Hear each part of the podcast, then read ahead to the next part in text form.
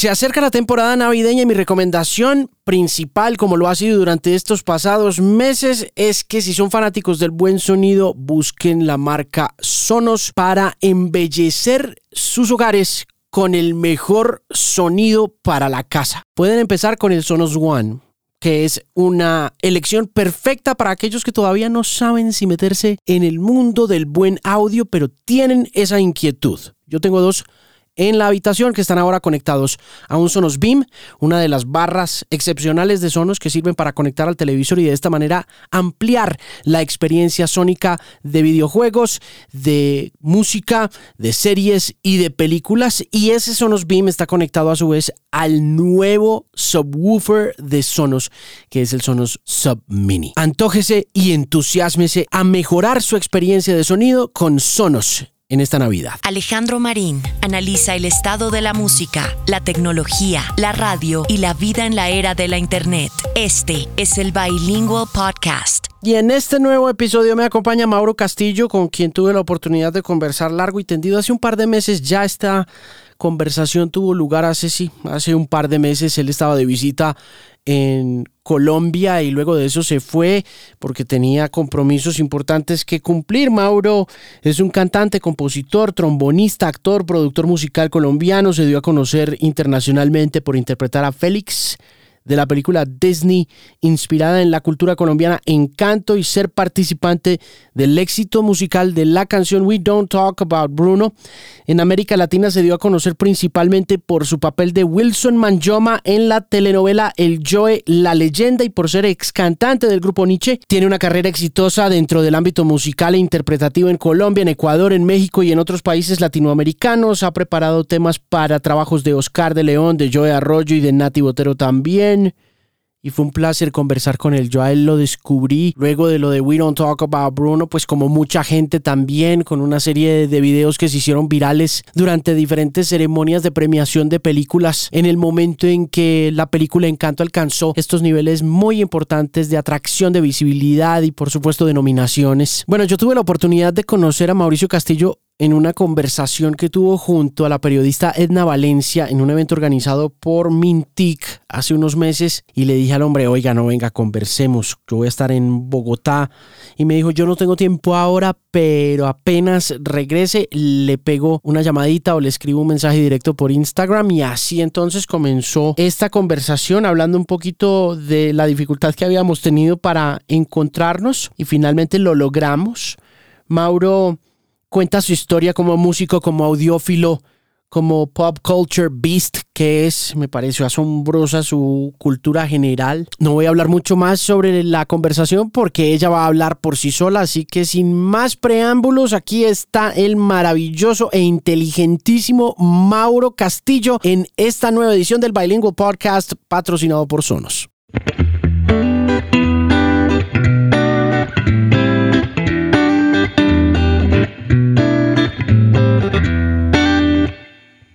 ¿Cuánto tiempo llevamos intentando sentarnos, sentarnos a hablar? La primera, vez, la primera vez que lo vi fue así en vivo, en directo, en esta vaina que se hizo como en agosto en Medellín. En Medellín, sí, sí, con la. ¿Cómo se llama? La, ah, era, con el Ministerio de Cultura. como, como Mintic, esa vuelta. Sí, era, era, más era el más Ministerio de Cultura, creo. Que lo llevaron a hablar con, con Edna. Eso, sí, con Edna. Y usted iba de salida para Estados Unidos. Para Estados Unidos, no.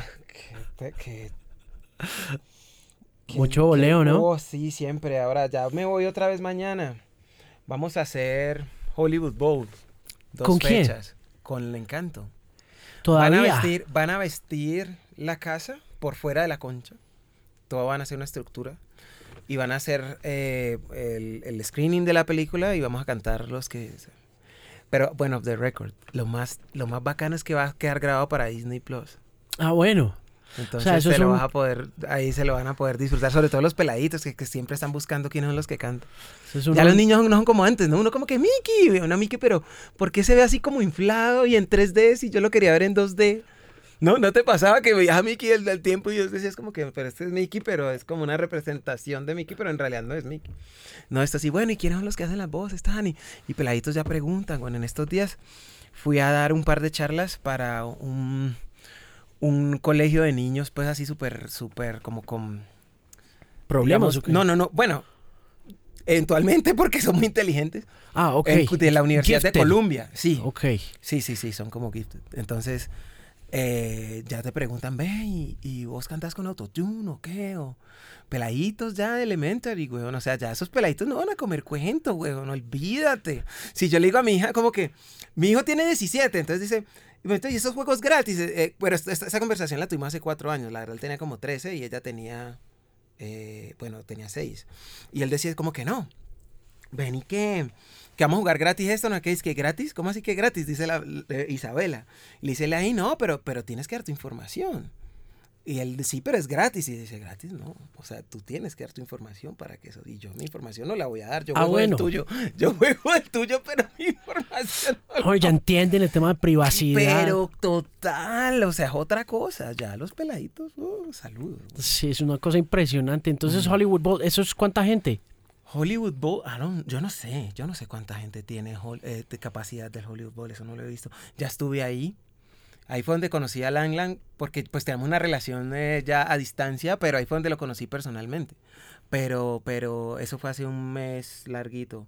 Pero es gigante, es gigante el Hollywood Bowl. sí, Pues, ¿Y por qué me habla de Langland? ¿Usted estuvo con él hace poquito? O Yo canté con Langland en, en Broadway. Y fue una cosa súper interesante porque, pues mi educación es clásica, yo soy tenor de ópera. ¿De dónde? De la Universidad del Valle del Cauca.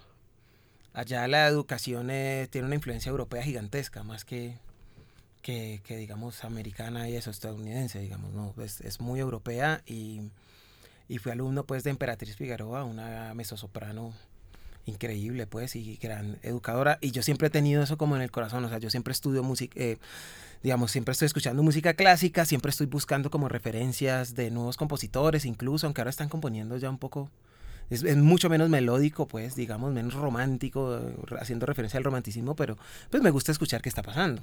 Y siempre escuché Langland porque desde que estábamos allá escuchaba eh, para hacer análisis de partitura las, eh, em, los, grabaciones que le había hecho de Chopin y todo eso, entonces pues qué bonito. Y en algún momento, eh, Lin Manuel Miranda subió porque él hizo un, un álbum de Disney. Entonces, hicieron una grabación del momento en el que él le estaba mostrando We Don't Talk About Bruno eh, a Lin Manuel en un apartamento en Nueva York. Un piano vertical ahí, mediodía, eh, buen clima porque estaba la ventana como arriba, ta, ta, ta. Y entonces él dice, mire, yo estoy muy emocionado con esta versión de We Don't Talk About Bruno, que, está, que hizo mi amigo Langland para el álbum de Disney Book, de, de Disney... Disney Roll, de Disney Roll Book, algo así. Bueno, de Disney Book, digamos. Entonces, y Lin Manuel nos etiquetó a todos, como que a todos los que habíamos hecho pues parte de la canción de We Don't Talk y que qué bueno, emocionado pues de ver una versión y cómo se había como reimaginado la canción. Entonces dije yo, bueno, qué chévere. Y le puse, y empecé a escuchar yo y había, había unos contrapuntos bien interesantes. Como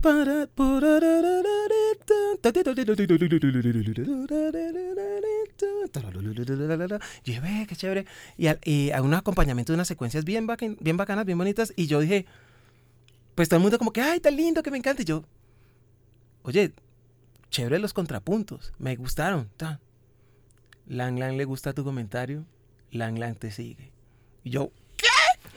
Lang Lang, Lang Lang, no puede ser, gracias. Hermano, qué lindo te quedó eso. Qué bacano, se oye muy bien. eh, eh, quiero escucharla, no sé qué, ta, ta, ta. Y me dice, bueno, qué bien, no, gracias, es un honor que me digas eso, ta, ta. Pues, man, en su humildad. Y después me dice, oye, tengo un, un evento en Cipriani, ahí en Broadway, y me gustaría que vinieras, es de mi fundación. La fundación de Langland es una cosa impresionante. Se meten hasta con los pensums de los, de los colegios. Y, y ya ponen, en, en 20 países está, y reparten pianos eh, y, y también educación, pues, información así un montón. Y ya ponen como música, o sea, como al, al mismo nivel de matemáticas ponen música y y ha demostrado pues como que, me refiero en el nivel de intensidad horaria, la semana y todo eso. Entonces, son gigantes. Y, y me dijo, bueno, quiero que, que estés en, una, en, en la fiesta pues del Cipriani. me, me gustaría que vinieras. Y yo le dije, eh, déjame reviso. Y te cuento. Yo como... "Ah". y luego, sí, sí, sí, sí puedo ir. y entonces me dice, dice que... Bueno, eso fue como a las 10 de la mañana. Y luego a las 5 de la mañana, güey. Pin. Yo que nunca pongo el de esa vaina. hacer. Pin, entonces me paré hasta donde está el celular. ¿Quieres tocar conmigo? Y yo, ¿qué? Claro que sí, de una, de una. Sí, hagamos, hagamos We Don't Talk About Bruno. Entonces dije, perfecto. Entonces hablamos con la gente eh, de, bueno, la, oficina de Los Ángeles habló con, con, con la gente de, de él, de Langland. Eh, y entonces mandaron la partitura a la izquierda y el trabajo mío era intervenir la partitura.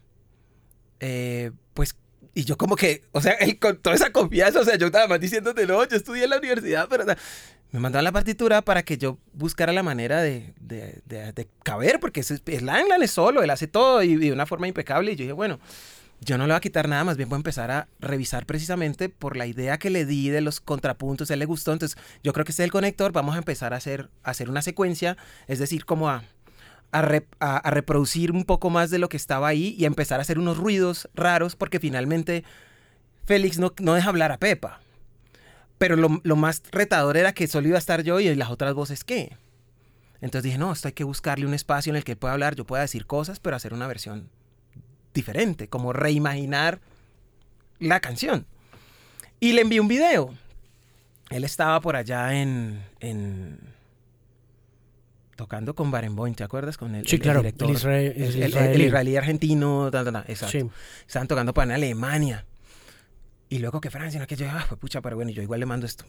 Dije, mira, aquí te mando este video para que para que puedas eh, ver más o menos cuál es mi idea, pero esto es un brainstorming, o sea, aquí estoy como votando a ver qué. Me encanta, no, nos encanta, tal. El director de la fundación, no, esto está espectacular, ta, ta, ta, ta, ta. ¿Quieres tocar algo más? Yo, ¿qué? Por supuesto que quiero tocar algo más. ¿Y qué hizo? Hice un arreglo, aprovechando pues que estamos cerca, estamos en el mes de, de, de la herencia hispana eh, en, en, Estados Unidos, eh, y aprovechando que, que, íbamos a tocar ahí, dije, bueno, va a hacer un, un, un, va a juntar dos canciones, va a hacer un medley de El Yerbero Moderno, de Celia Cruz, y de una canción que yo escribí hace tiempo que se ganó un Petronio Álvarez, uno de los tres Petronio Álvarez que tengo, que se llama El Alboroto, que tiene una versión salsa que la hice con Goyo. Pero, es, pero inicialmente en esencia y forma es un, es un abosado, para ser, para ser más específico, es un pues, pero pues, digamos que está dentro del burrulado pues y eso. Entonces dije, lo voy a hacer. Hermano, y entonces me dice, sí, pues bueno, esta no lo va a tocar eh, Langland, pero tenemos al alumno más aventajado de Langland que se llama Maxim Lando, acuérdense de este nombre. Maxim Lando, ahora les cuento. Entonces, bueno, llega, llego con Maxim. Y entonces eh, llegamos pues a Nueva York, ahí, eso es eh, a la vuelta de Wall Street. Bueno, eso es en Wall Street. Lo que pasa es que es, está como entre, eh, em, digamos que es al frente del toro de, de, de Wall Street, donde, bueno, para, para ponerlo. El famoso, el famoso el toro. famoso toro, el bull, pues. Bueno, claro, claro. Entonces dije, bueno, vamos para allá, fui al ensayo, pan y ensayé con, con, con Maxim Lando, paréntesis, para que sepan bien, para que no se les olvide el nombre. Maxim acaba de ganarse el premio Franz Liszt de piano en el Carnegie Hall hace 10 días. Y es, y se lo ganó de esta manera. Mira, eh, ahí había cuatro, había cuatro, cuatro personas buscando ganarse el primer premio de ese concurso Franz Liszt. Uno era un alemán, ya grande, maduro, de unos treinta y pico, ya de años, lo, lo, veía yo ya pues como maduro en su piano. Otra una señorita del Japón, una, una chica muy talentosa. Otro un, un, un eh, pianista chino. Y por este lado del planeta estaba Maxim. Entonces lo que tenían que tocar con orquesta, yo me encantaría, yo te voy a pasar esa, ese link para que lo mires. Hágale. Es que es fascinante, porque vos puedes ver la interpretación, la, la abstracción de cada uno, cómo, uno, cómo cada uno entendió el concierto número uno de Franz Liszt, que ustedes saben que Franz Liszt es un pianista que se volvió más famoso por pianista, por virtuoso, que por lo que escribía, en realidad. Pero pues ya te imaginarás el, el concierto número uno de Franz Liszt. Ese es el mismo personaje al que se le adjudica la reconocida fiebre de la cultura popular conocida como la listomanía. ¿Te oído Pues, hablar de eso? No, no, no lo tengo claro, ¿sabes? No, contame vos. Lo que, contame lo vos. que cuentan de Liszt y lo que uno sabe desde la cultura popular, porque no está tan inmerso en la cultura clásica, es que cuando Liszt se montaba en una tarima a tocar el piano, se produjeron las primeras grandes histerias colectivas de los públicos. Ah, la listomanía le pusieron como el primer club de fans. Fue Franz Liszt. Oye, qué bien. Claro. Esa es la vuelta. Es que, Dicen que ahí, imagínate- na- que- que ahí nació eh, el tema de, de las griterías puntualmente de, de los fans, porque Claro. producía una emoción muy Oye. cercana a lo que se llamaba en esa época la histeria y por no ponerlo eh, como un desorden clínico, lo llamaron listomanía. La listomanía pues tiene todo el sentido porque además imagínate en época de, de grandes compositores eh, que un pianista se haga famoso y que también le dé el espacio de hacer sus propias obras. Porque no nos digamos mentira, las disqueras vienen desde allá. O sea, Claro. no, no había grabaciones, Beethoven tenía una disquera. Mozart tenía una disquera. No le estoy quitando valor en absoluta en absoluto a, a ninguno de los dos y al aporte tan inmenso que hicieron en la cultura de nuestros corazones, hermano. Pero había ¿Y una cómo? disquera detrás, ¿no? Como que Pero entonces ¿Cómo? ¿Cómo podía haber una disquera en la época de el Mozart? mecenazgo. Claro. Y también, pues porque se volvían canciones, digamos que ciertos, todos lo sabemos, hay canciones que en Estados Unidos, por ejemplo, no se pueden tocar porque hacen referencia al nazismo. Como que también venían siendo unas, había cierta institucionalidad dentro de las canciones y también dentro de la manera en que las, eh, los, digamos, las, las formas de pensamiento. Claro, las y- ideologías. exactamente, se iban regando por el mundo. Sí. ¿no? Como que esta es la canción, y esta es la canción, y esta es la arquitectura, y esta es la religión, digamos, ¿no? Y esta es la economía. Entonces, pues todo eso viene ligado. Bueno, volviendo al tema de Franz Liszt, lo interesante pues de, de, de Maxim Lando es que, eh, y de estos eh, eh, participantes del concurso, es que pues... Reinterpretan. la- exacto, reinterpre- cada uno busca y, tiene pues en el piano en ese momento la abstracción. Entonces escuchas cuatro veces el concierto. Y, se ¿No? ¿Y cómo lo califican? ¿Cómo se Hay un jurado, ¿no? Hay un jurado, hay un jurado, claro. Pero si están haciendo reinterpretaciones. No, no, a, cuando, a lo que me refiero a reinterpretaciones es que, pues sí, tú, tú ves en una partitura un pianísimo, tú ves un forte, tú ves un crescendo, tú ves unos rubatos, eh, tú ves unos estacatos, pero eh, es imposible que un pianista toque igual ese estacato ¿Qué que, otro? que otro. Claro. Entonces, por eso me refiero a la abstracción, porque finalmente son las escuelas las que están hablando ahí. Tú, escuchas al alemán y el alemán se oye como... Como esas, esas eh, como en el canto también pasa, ¿no? Que tú escuchas, por ejemplo, tú oyes eh, Scarlatti, ruggedose, odorose, violette, violette, graziose. Y eso es como, oh, tú sientes como. Pero tú oyes, por ejemplo, Tchaikovsky, ah, esos, esos textos de Goethe. A ver, ¿cuál, cuál, cuál? No.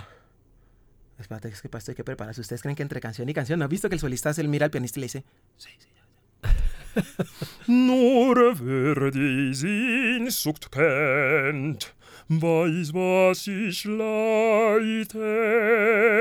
allein und aufgetrennt von aller Freude. Tú ya ves un man, ya ves el hielo. Ya ves el hielo, pana. Ya ves la ciudad por detrás. Entonces, ¿hasta dónde podés ser lleno como con la mariposa y el brío, eh, habiendo nacido todo el tiempo en Alemania? Y hasta dónde con todo ese brío puedes cantar también, puedes tener esa visión de lo que es, de lo que es eh, eh, eh, eh, alemán, que es más ruso, ¿no? Porque Tchaikovsky es por- Entonces, bueno, entonces la, la- la cosa es que, que es, es interesante ver cómo cada uno le mete su, su tumbao. Es eso, ya, ya lo resumimos. Se trata del tumbao. Y entonces, ¿y bueno, cómo lo califican? lo- hay un jurado, ¿no? Hay un jurado Pero porque es que es un concurso. Es un concurso que lleva mucho tiempo. O sea, esos finalistas no fue que escogieron una cabra, no, es un concurso así. Y se lo ganó Maxim Lando de, de 19, 20 años recién cumplidos. Entonces, acuérdense de este nombre y búsquenlo por internet. Para que eh, chicaneen los cócteles. Maxim Lando. ¿Ok? Entonces, la, la, cosa interesante es que le, le, llevé ese currulado a Maxim, hermano. A ver, hermano, a ver, a ver cuál es tu abstracción de este bombo y con uno. Y el hombre llegó y lo hizo, le hizo unos contrapuntos también como para lo, de, la, lo, del, lo del yerbe romano. Para ahí te va a mandar el link, porque pues hay una grabación, creo que hay una grabación profesional que lo van a sacar en su momento. Pues porque además otra buena noticia, o sea, me, me, me, nombraron embajador de la Fundación Langland, embajador internacional de la Fundación Langland. Y ahí está nada más y nada menos que nuestro amigo Sting. Imagínate, yo, ay, va, va, a estar en una mesa con Sting, Dios, así sea por Zoom. Ahí. Alec Baldwin. Ok. Está Wycliffe. Wycliffe John. Yay. Está... Eh, ¿Quién más está? Bueno, hay un montón de gente talentosa. Hay ingenieros de grabación así súper legendarios de Inglaterra, de Y esto todo le ha venido cayendo usted encima después de después de después, We Don't Talk About Bruno. Después de We Don't Talk About Bruno. Y como que son casualidades o yo no sé, diosualidades dicen o como, como lo quieran llamarlo, en lo que quieran creer. Pero yo siento que llevaba tanto tiempo eh, como que preparándome para algo, no sé.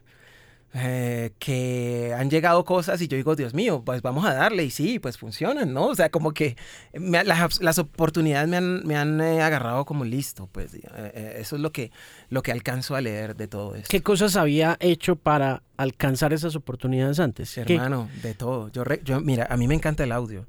La tecnología puesta al servicio de la grabación. Yo tengo un estudio de grabación que se llama La Puerta Music y ahí es un matrimonio, queda aquí en Bogotá, de hecho, todavía está acá, lo tengo acá. Es un matrimonio, búsquenlo por Instagram, eh, La Puerta Music. Es un matrimonio entre tecnologías de los 60s y 70s, máquinas de tubos, de cinta, 2 pulgadas, 24 canales. Eh, ¿Te acuerdan de Bohemian Rhapsody? Eh, las que aparecen ahí en... en uh, en, en, en, la película. O hay una anécdota ahí de youtubera que cuando que, que, hay un ingeniero que no se acuerda dónde era la marca y John Lennon se emberraca. ¿No has visto eso? Que, que, que el man pierde la paciencia como que por God's sake, era en tal lado, no sé qué. Y, y, el man como que, ah, perdón, y la, y la, y la máquina se... Y él buscando el lugar donde, donde iba a ponchar, pues, a, a, a donde le iba a dar la entrada en ese segmento a, a Lennon y eso, es una máquina de esas. O sea, que, mira, es que aquí nosotros podemos hacer una temporada de podcast y te explico por qué John Lennon estaba tocando en esa máquina en ese momento. No, pues es que esa es ¿Te, la, ¿querés, esa... que te, ¿Querés que te cuente por claro. qué? Pues pucha, esto se nos va a ir para... Esto va a ser una temporada, hermano. Eche, ¿ah? eche todo el cuento, hermano. Resulta que había un señor en... Eh, yo después, después te hago el, después hacemos el insert del nombre porque en este momento no me acuerdo. Tengo tantas cosas en la cabeza. Hágale fresco, rela relajado. El tipo vivía en Fort Lauderdale. Y entonces lo llamaban de Hit Factory en Nueva York y de todos los estudios de los Estados Unidos. Resulta que el tipo era súper talentoso arreglando las máquinas Ampex y las 3M. Uh -huh. ¿Te acuerdas que en uh -huh. grabó Michael Jackson, Tiller y claro. vaina que tenían dos muy bonitas? Las doble pero, carrete grandotas. Pero se, se fregaban, hermano, se jodían cada nago, ni de manera montado en esos aviones. Eso sí cobraba muy duro porque en esa época tú sabes. Bueno, todavía hay, hay esos presupuestos todavía existen, pero eso es como para la industria. O sea, horas de estudio a, a, a 300 dólares, eso todavía existe, ¿no? Eh, a 500, men. pero entonces la cosa es que el tipo llegaba y arreglaba las máquinas, arreglaba las máquinas, hasta que una vez un, un tipo en, en, en Heat Factory le dijo, men, llevas todo el día arreglando eso, te quedan perfectas, ¿por qué no te haces una, güey? Y el tipo dijo, oye, sí, y así creo que voy a viajar menos, voy a mirar. Entonces hizo un diseño parecido a la Ampex y empezó a hacer un éxito y empezó a vender. Y luego revisó que podía hacer una consola también. Entonces, esa marca nació y se llama MCI, se llama MCI. Y se volvió tanto el hit que de cada canción del Hot 100 de Billboard, de cada cinco canciones, tres eran grabadas en esa máquina, loco. Imagínate el, el, el, el, um, promedio tan, tan, tan, tan grande, pues, como de éxito que él tenía. Y empezó a hacer, y por esto ya, ya partió la industria, porque el man dijo, bueno, en consolas tenemos NIF, tenemos, eh, eh, en ese tiempo estaba NIF, estaba Studer. Esas dos eran las dos, las dos duras. Pero ni Studer, Studer se hacía máquinas, pero esa máquina Studer, pues en esa precisión en los que trabajan, pues era demasiado cara. Y traer y llevarla de un continente a otro peor. Necesitaba, demandaba demasiadas cosas. Entonces, el tipo vendía el combo de máquina y consola. Y adivine dónde terminaron las máquinas y consolas llegando. Terminaron llegando hasta acá, hasta Colombia. ¿Cómo? Pues porque es que era el combo, era el negocio de Folores del imagínate traerte un Studer desde allá de Suiza y, y con el combo ahí y vos viendo que eran que, que siempre estaban grabando los de Billboard ahí, todo el mundo grababa. ¿Y quién trajo sonido- eso? Lo trajo Fuentes, lo trajo eh, Codiscos, lo trajo Ingesón. ¿Te acuerdas de Ingesón? Que Sí. quedaba ahí, en el, en el- ahí por, por el edificio de Sancho, ¿te acuerdas? Ahí como en la esquinita. No, no, no. Yo ahí tuve una, yo ahí tuve una oficina de, de música también muchos años, de, para la industria de la publicidad y el entretenimiento. ¿Pero usted eso cuántos años tiene, Mauro? Tengo 44, hermano. Hermano, usted no parece de 28, chino. A lo Sí, bien. no, no, no, pero eh, por eso bien. cuando me preguntas qué he hecho, me era estudiar como un berraco. Entonces, ¿qué ha pasado? Que el tipo se empezó a hacer muy famoso y desafortunadamente murió como en los 40, hermano. Y sucedieron dos cosas súper, eh, digamos, determinantes en la industria de la música. Cuando tú ves una máquina de cinta Sony, es una variación de las MSI que, que compraban en esa época para grabar al Joe, a Claudia Colombia, a, Diomedes Díaz. Es una variación porque ellos compraron, por un lado, eh, los planos para poderla hacer. Tenía una particularidad, era que si un canal se quemaba, pues tú podías sacar las tarjetas y eso seguía andando. Era impresionante, o sea, mandabas a arreglar las tarjetas y eso seguía andando. Y otra particularidad es que tú sabes que es Solid State Logic, donde aparecen todos los raperos con, las, con, las, eh, eh, eh, con los pies encima de la consola, no sé qué. Solid State Logic vio la oportunidad y revisó el diseño y copió el diseño de la consola MSI, de la MCI. Y a partir de ahí se creó la compañía Solid State Logic. Entonces las consolas del rap que tú las ves ahí plateadas con bombillitos, no sé qué, bla, bla, bla, bla, son una copia, un fusil ahí MCI. de la MCI. Entonces, pues yo como no quería tener una máquina de esas, las tengo aquí en el estudio, yo grabo en cinta y busco en tubos y hago cosas y el día que vayamos, porque cuando me dijiste, no, voy a mirar si el cuento, me dio como, como que estamos buscando el set y yo dije, oye, ¿será que lo invito? Pero dije, no, tal vez muy invasivo, pero después te invito. Vos podés poner el dedo, puedes así en cualquier lugar del estudio y yo te digo, ¿qué hace eso? ¿Cuál es la historia y por qué está ahí? O sea, como que no es hacer el ejercicio del rack filler, pues de poner para que esto se vea bonito, para que los clientes lleguen, no. Es un trabajo del tono. Y con el tono fue que llegué a Hollywood. ¿Sabes? Porque empezaron a escuchar y no, oye, es que esto suena como distinto. Oye, está muy cool la música. ¿Qué fue lo Ta, no sé primero? qué, ta, ta, ta, ta. ¿Qué fue lo primero?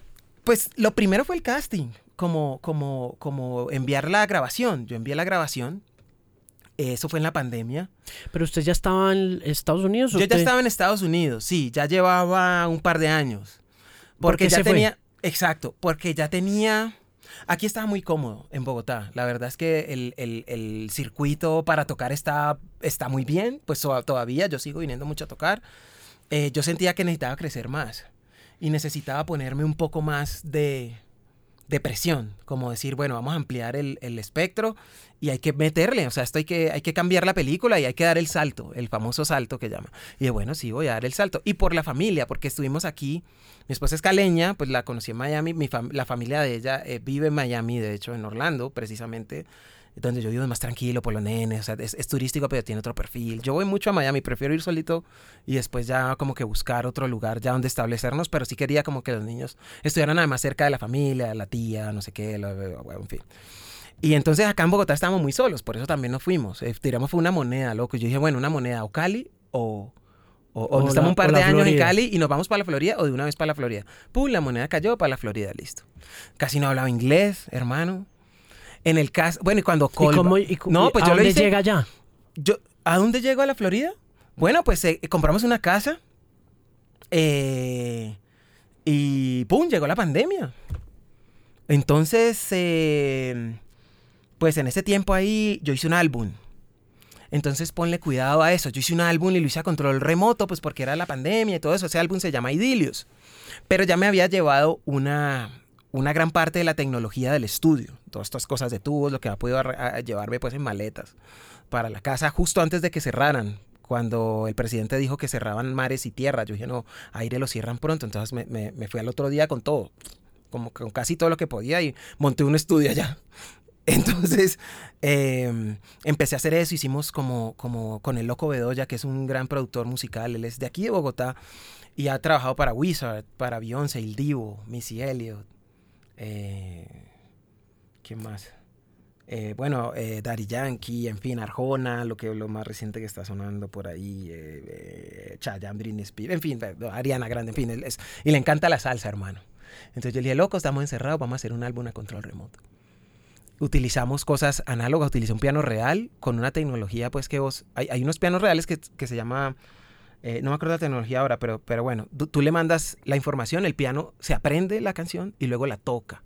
Entonces se, se, se- microfonea como si fuera un piano real. O sea, yo en realidad no quiero encerrarme y hacer un cualquier cosa, sino que quiero hacer un disco bien bonito. Y con ese disco me pasaron dos cosas. La primera fue que me llamó Maleyo. Maleyo es uno de los productores e ingenieros boutique más, eh, eh, digamos, como más, más perseguido por las superestrellas en, en- en Hollywood y en Nueva York.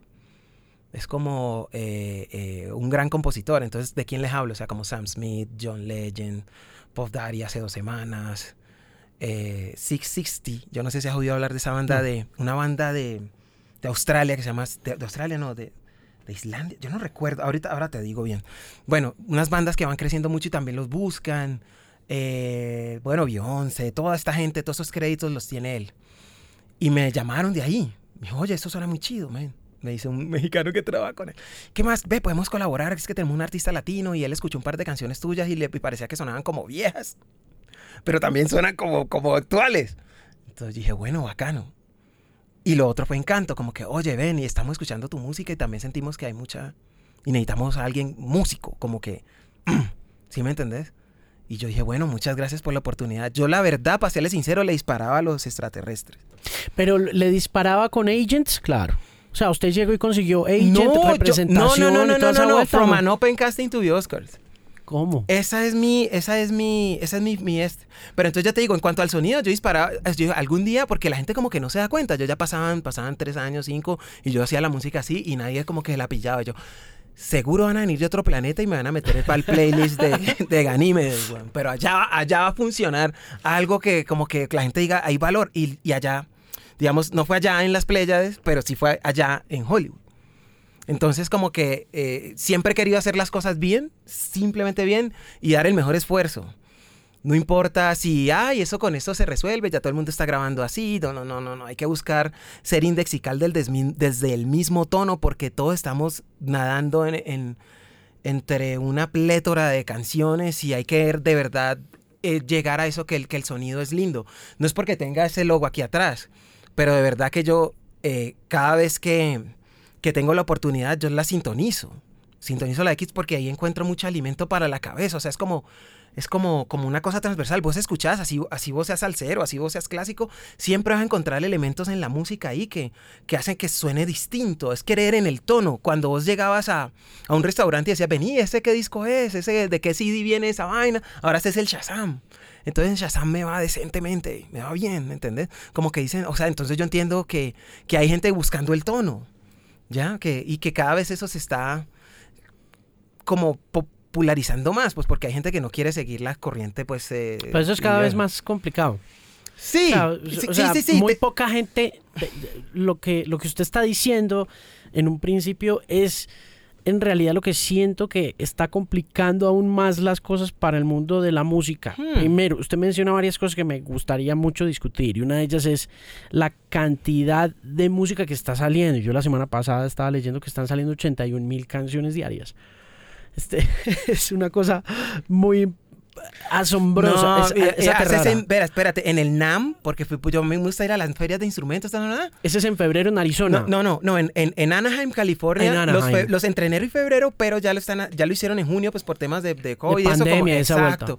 Y eran 52 mil diarias, ahora son 80 y, no, no me digas eso. 81 mil canciones, decía la revista Billboard la semana pasada, que están saliendo diariamente. Imagínate. Y esto lo dicen los A&Rs de, de grandes discográficas como A&M, que además de eso están agregándole a ese tema de las 81 mil canciones diarias un asunto aún más preocupante, que es que obviamente hay más canciones, hay menos hits, hay menos éxitos Total. y nadie sabe lo que está haciendo. Muy poquita gente se sienta. O sea, está el curubito, está el 1%, están los 1%ers, los Sam Smiths del mundo, los, eh, los, Los Harry, Styles, Adeles. los Harry Styles del mundo, están. Pero suceden muy pocas cosas por fuera de ese 1%.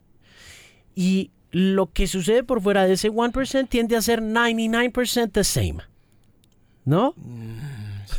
Sí, te entiendo. Y por, e- por eso, por eso le digo que es muy difícil encontrar músicos con esa visión de quiero que suene bien, quiero que suene eh, distinto, que suene bien, para empezar, que tenga unos estándares de calidad superiores a los que ya se vienen estandarizando en el negocio de la música desde la era de lo que hemos hablado mucho como el bedroom producer o el bedroom engineer, el SoundCloud rapper y todos estos nuevos fenómenos que han ido dando pie para que sí, digamos que en algunas instancias y segmentos uno pueda oír cosas diferentes con sonoridades diferentes y quizá estándares no tan altos de calidad sonora e ingenieril que se pueden mejorar en una masterización como un Keitranada, como un internet y más adelante ahora como músico como Steve Lacey que tiene esta super canción que es uh, Bad Habit que es esta, esta, esta cancioncita de cinco minutos y medio que está sonando en toda parte y no está encasillado dentro de ni lo cualitativamente, lo sonoramente cualitativo, es decir, Ajá, ajá, sí. no, no, se aju- no es particularmente eh, de alta fidelidad, es más, sí, más, vas hacia- va- es para allá iba más hacia el lo-fi. es más lo-fi, Sí, sí, sí, es más lo-fi que cualquier otra cosa y tiene además una extensión de tiempo que no se ajusta tampoco a ningún estándar, ni streaming, ni radio, ni nada de eso, pero pasa una vez o está pasando una vez cada cuatro o cinco años. Cada vez la distancia entre lo que uno podría percibir dentro de lo pop como eh, realmente sensible e importante Exacto. es más amplia, ¿no? La, la última pues canción. todavía pasa, ¿no? Pues Glass. Animals. Si vos ves esa canción de Glass Animals, que, se, que fue número uno en Billboard, pero, pero ellos ya llevaban sus tres años con esa canción. Claro, Pues entró Claro. en el, en el, en la, ¿cómo se llama eso?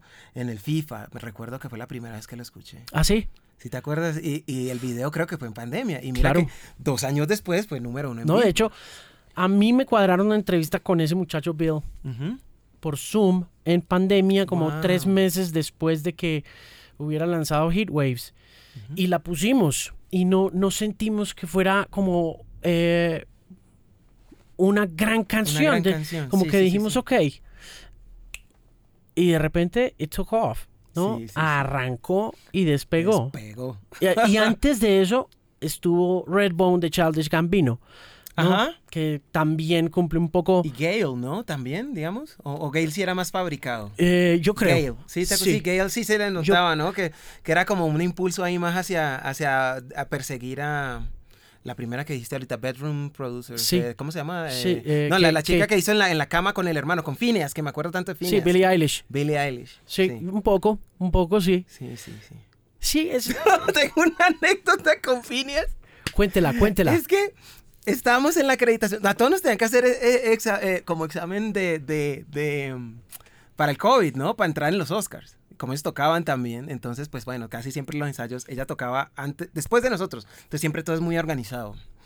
Y, y, y entonces era a la hora que ellos, que nosotros ensayamos, después ensayamos, y entonces me la, me la encontraba varias veces. Eh, y entonces hablamos, oye, entonces tú eres el de We Don't Talk Bruno, no, esa canción la ponemos y, y qué bacano, y vimos como que qué, qué bacano, el Manuel, y está usted, no, qué gusto conocerlos, ta, ta, ta. Entonces yo, bacano, más ta, ta. Y, y entonces ya después estamos en la fiesta de los Oscars. Eh, y pasó, y le dije, Befines, bueno, tomemos una foto, tomemos una foto, loco.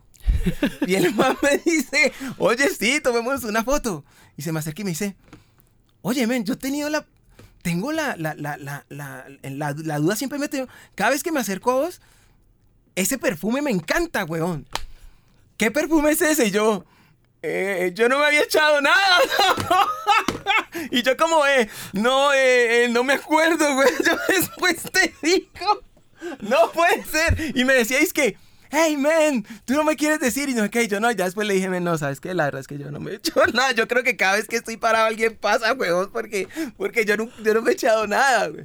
Y éramos muertos de la risa, loco, porque el man siempre como con esa duda y yo no tenía nada, güey. ¿Y nunca me se puse- echa- y nunca yo se no- echa? Sí, claro, pero en esa, pero esas veces no, porque para los Oscars tú estás muerto del susto, o sea, como que, no, el- no el susto, sino como la tensión, pues como que todo salga bien y yo salgo y Tatiana, mi esposa, es la que me decía como que, ve Mauro, no te pusiste nada, y yo, ay, sí, sí, pues por eso me acuerdo perfecto que no me había puesto nada, porque, porque Tatiana siempre me decía, pero es que no te pones la, la alusión, y yo, ay, verdad, sí, pero bueno, eso, eso, muy Buena- chistoso, buena tres veces me lo encontré y me han decía, oye, pero tú estos días...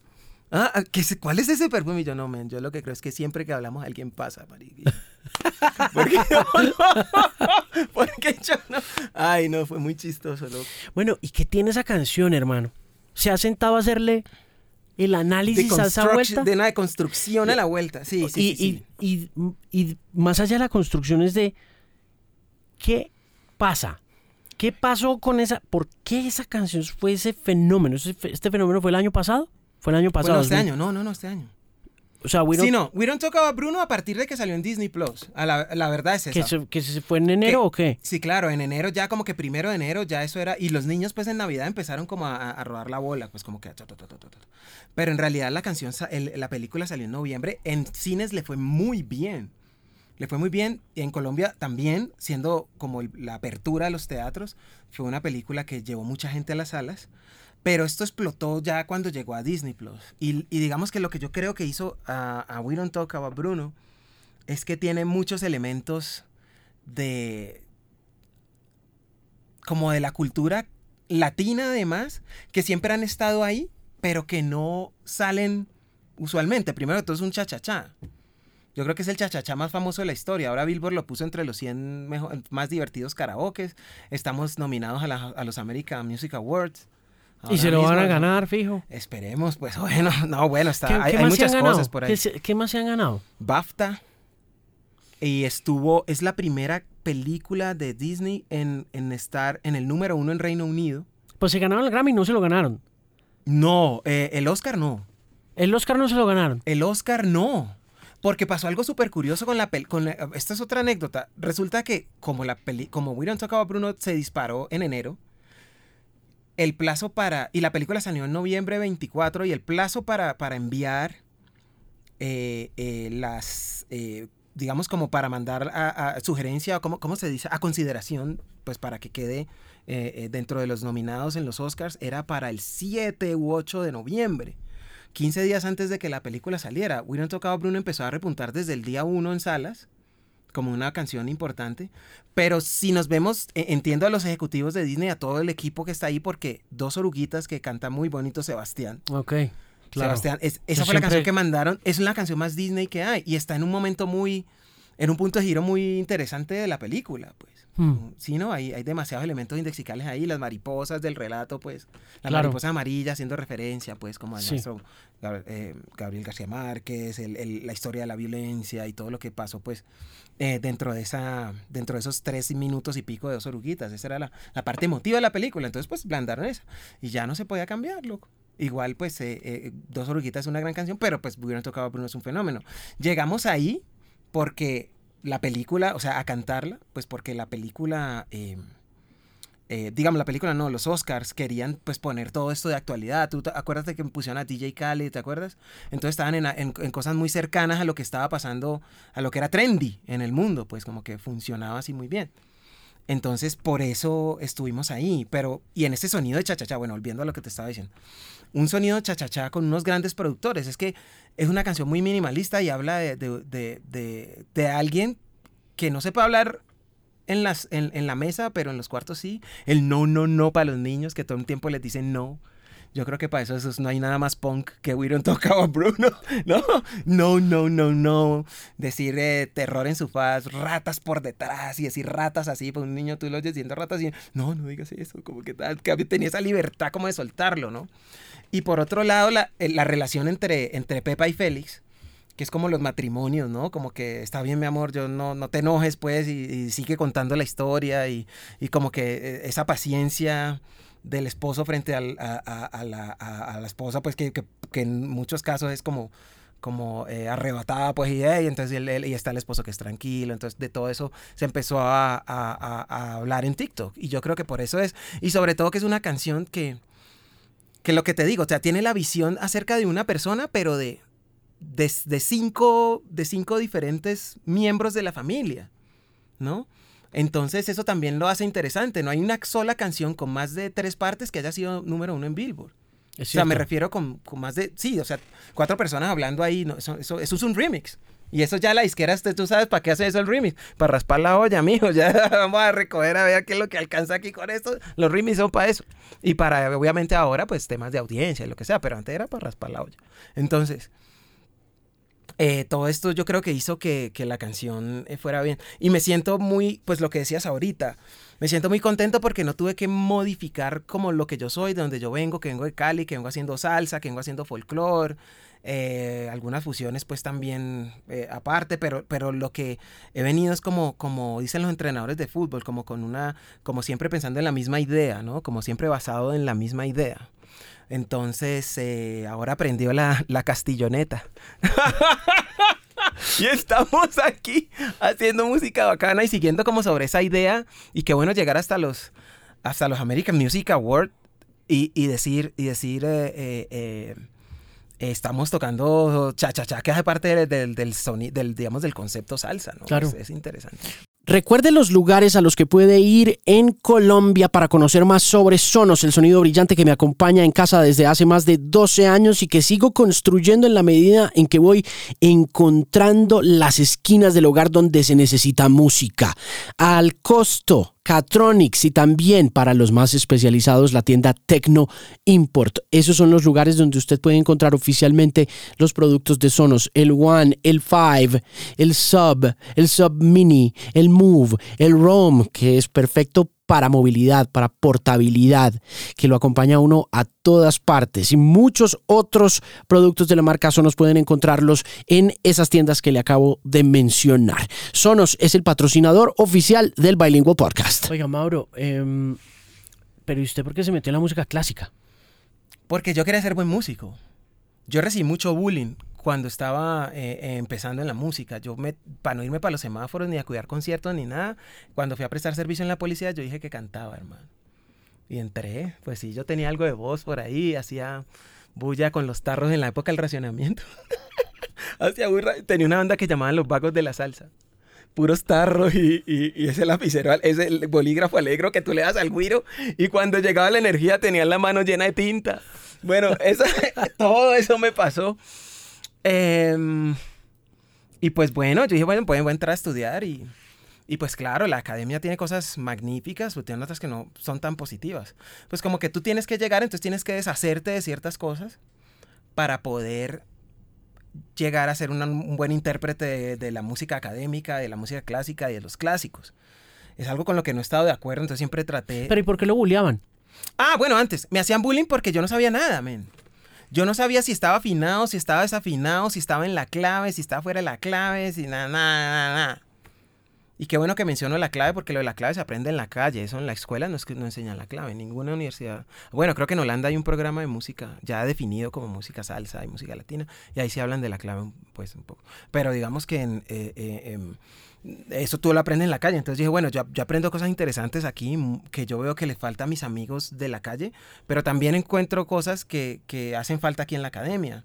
Entonces mi, mi, mi educación fue como un matrimonio entre eso, entre eh, aprender como a, interpretar bien la música y, y que suene como debe sonar, pero sin como despojarme de, de lo que ya tengo, de la estimulación que ya tengo eh, como de la ciudad, ¿no? Pasar la, la calle Quinta y, y ya no más Beethoven ni Mozart, bueno, ya eso de hermano Lebrón, Grupo Benech, ya eso ya otra cosa, bro. Entonces, eh, eh, pues qué bueno poder llevar ese, esa idea de la ciudad y sobre todo de la educación. Yo trabajo como en, en un modelo que permita que no se nos quiten cosas para llegar a ciertos lugares del arte.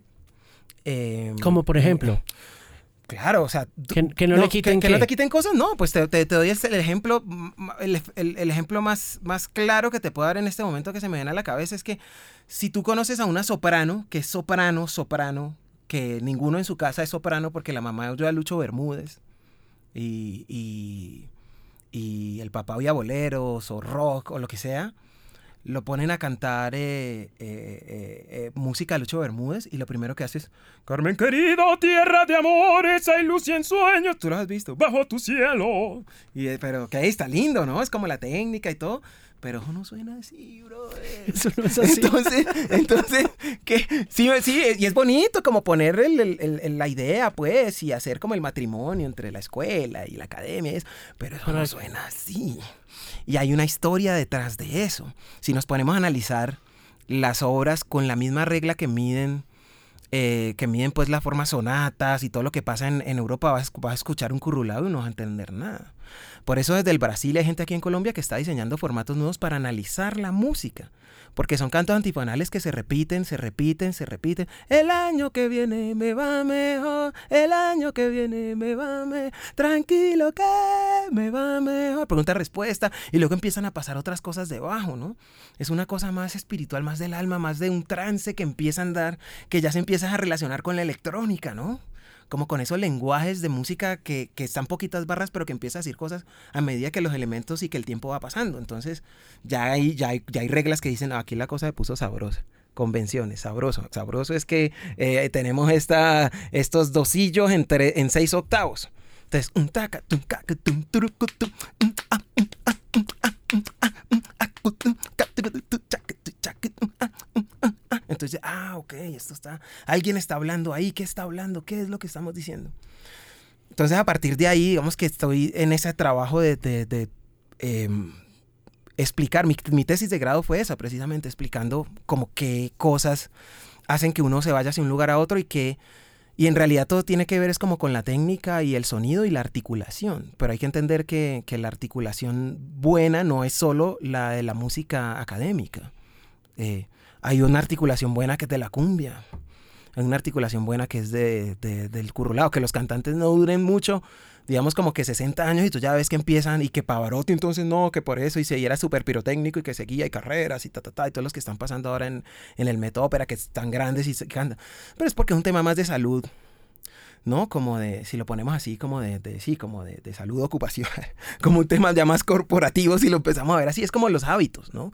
Entonces vos ya ves como que, que no es necesario llegar a ciertos lugares eh, y tener ciertos hábitos, pues como con la voz, porque si no, finalmente vas a tener un desenlace que no, pues que no va a ser el mejor. Entonces eso es lo que hay que entender, que se trata más de la articulación y entender la cultura de mover, de, ma- eso, de masticarlo, como decía el mismo Michael Jackson en This Is It, como que, oye, este funk, esto está chévere, pero hay que, sea, hay que cocinarlo más, les decía a los músicos. Y los músicos, sí señor, sí señor, sí señor.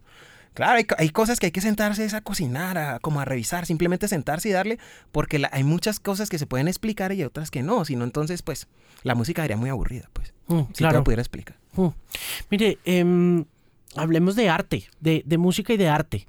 Tengo una obsesión reciente con eh, varios teóricos de comunicación y también un poco con varias tendencias filosóficas que han ido naciendo como de ciertos periodismos musicales desde hace unos 30 años que han hecho observaciones relacionadas con la mercantilización de la música y que conectan con esa escuela de pensamiento de la Alemania entre 1938 y 1950 que dicen, entre otras, que cuando la música se deja permear por el comercio, se convierte o por la ideología o por la política. Es decir, cuando se panfletiza la música por lo que sea, deja de ser arte. Y una de las cosas que he estado leyendo ahora que usted que es un gomoso y que sabe tanto de este tema de música clásica, yo no sé de ese tema lo No, único- no, no, es que sepa mucho, ¿no? Yo hacía mis tareas y ya.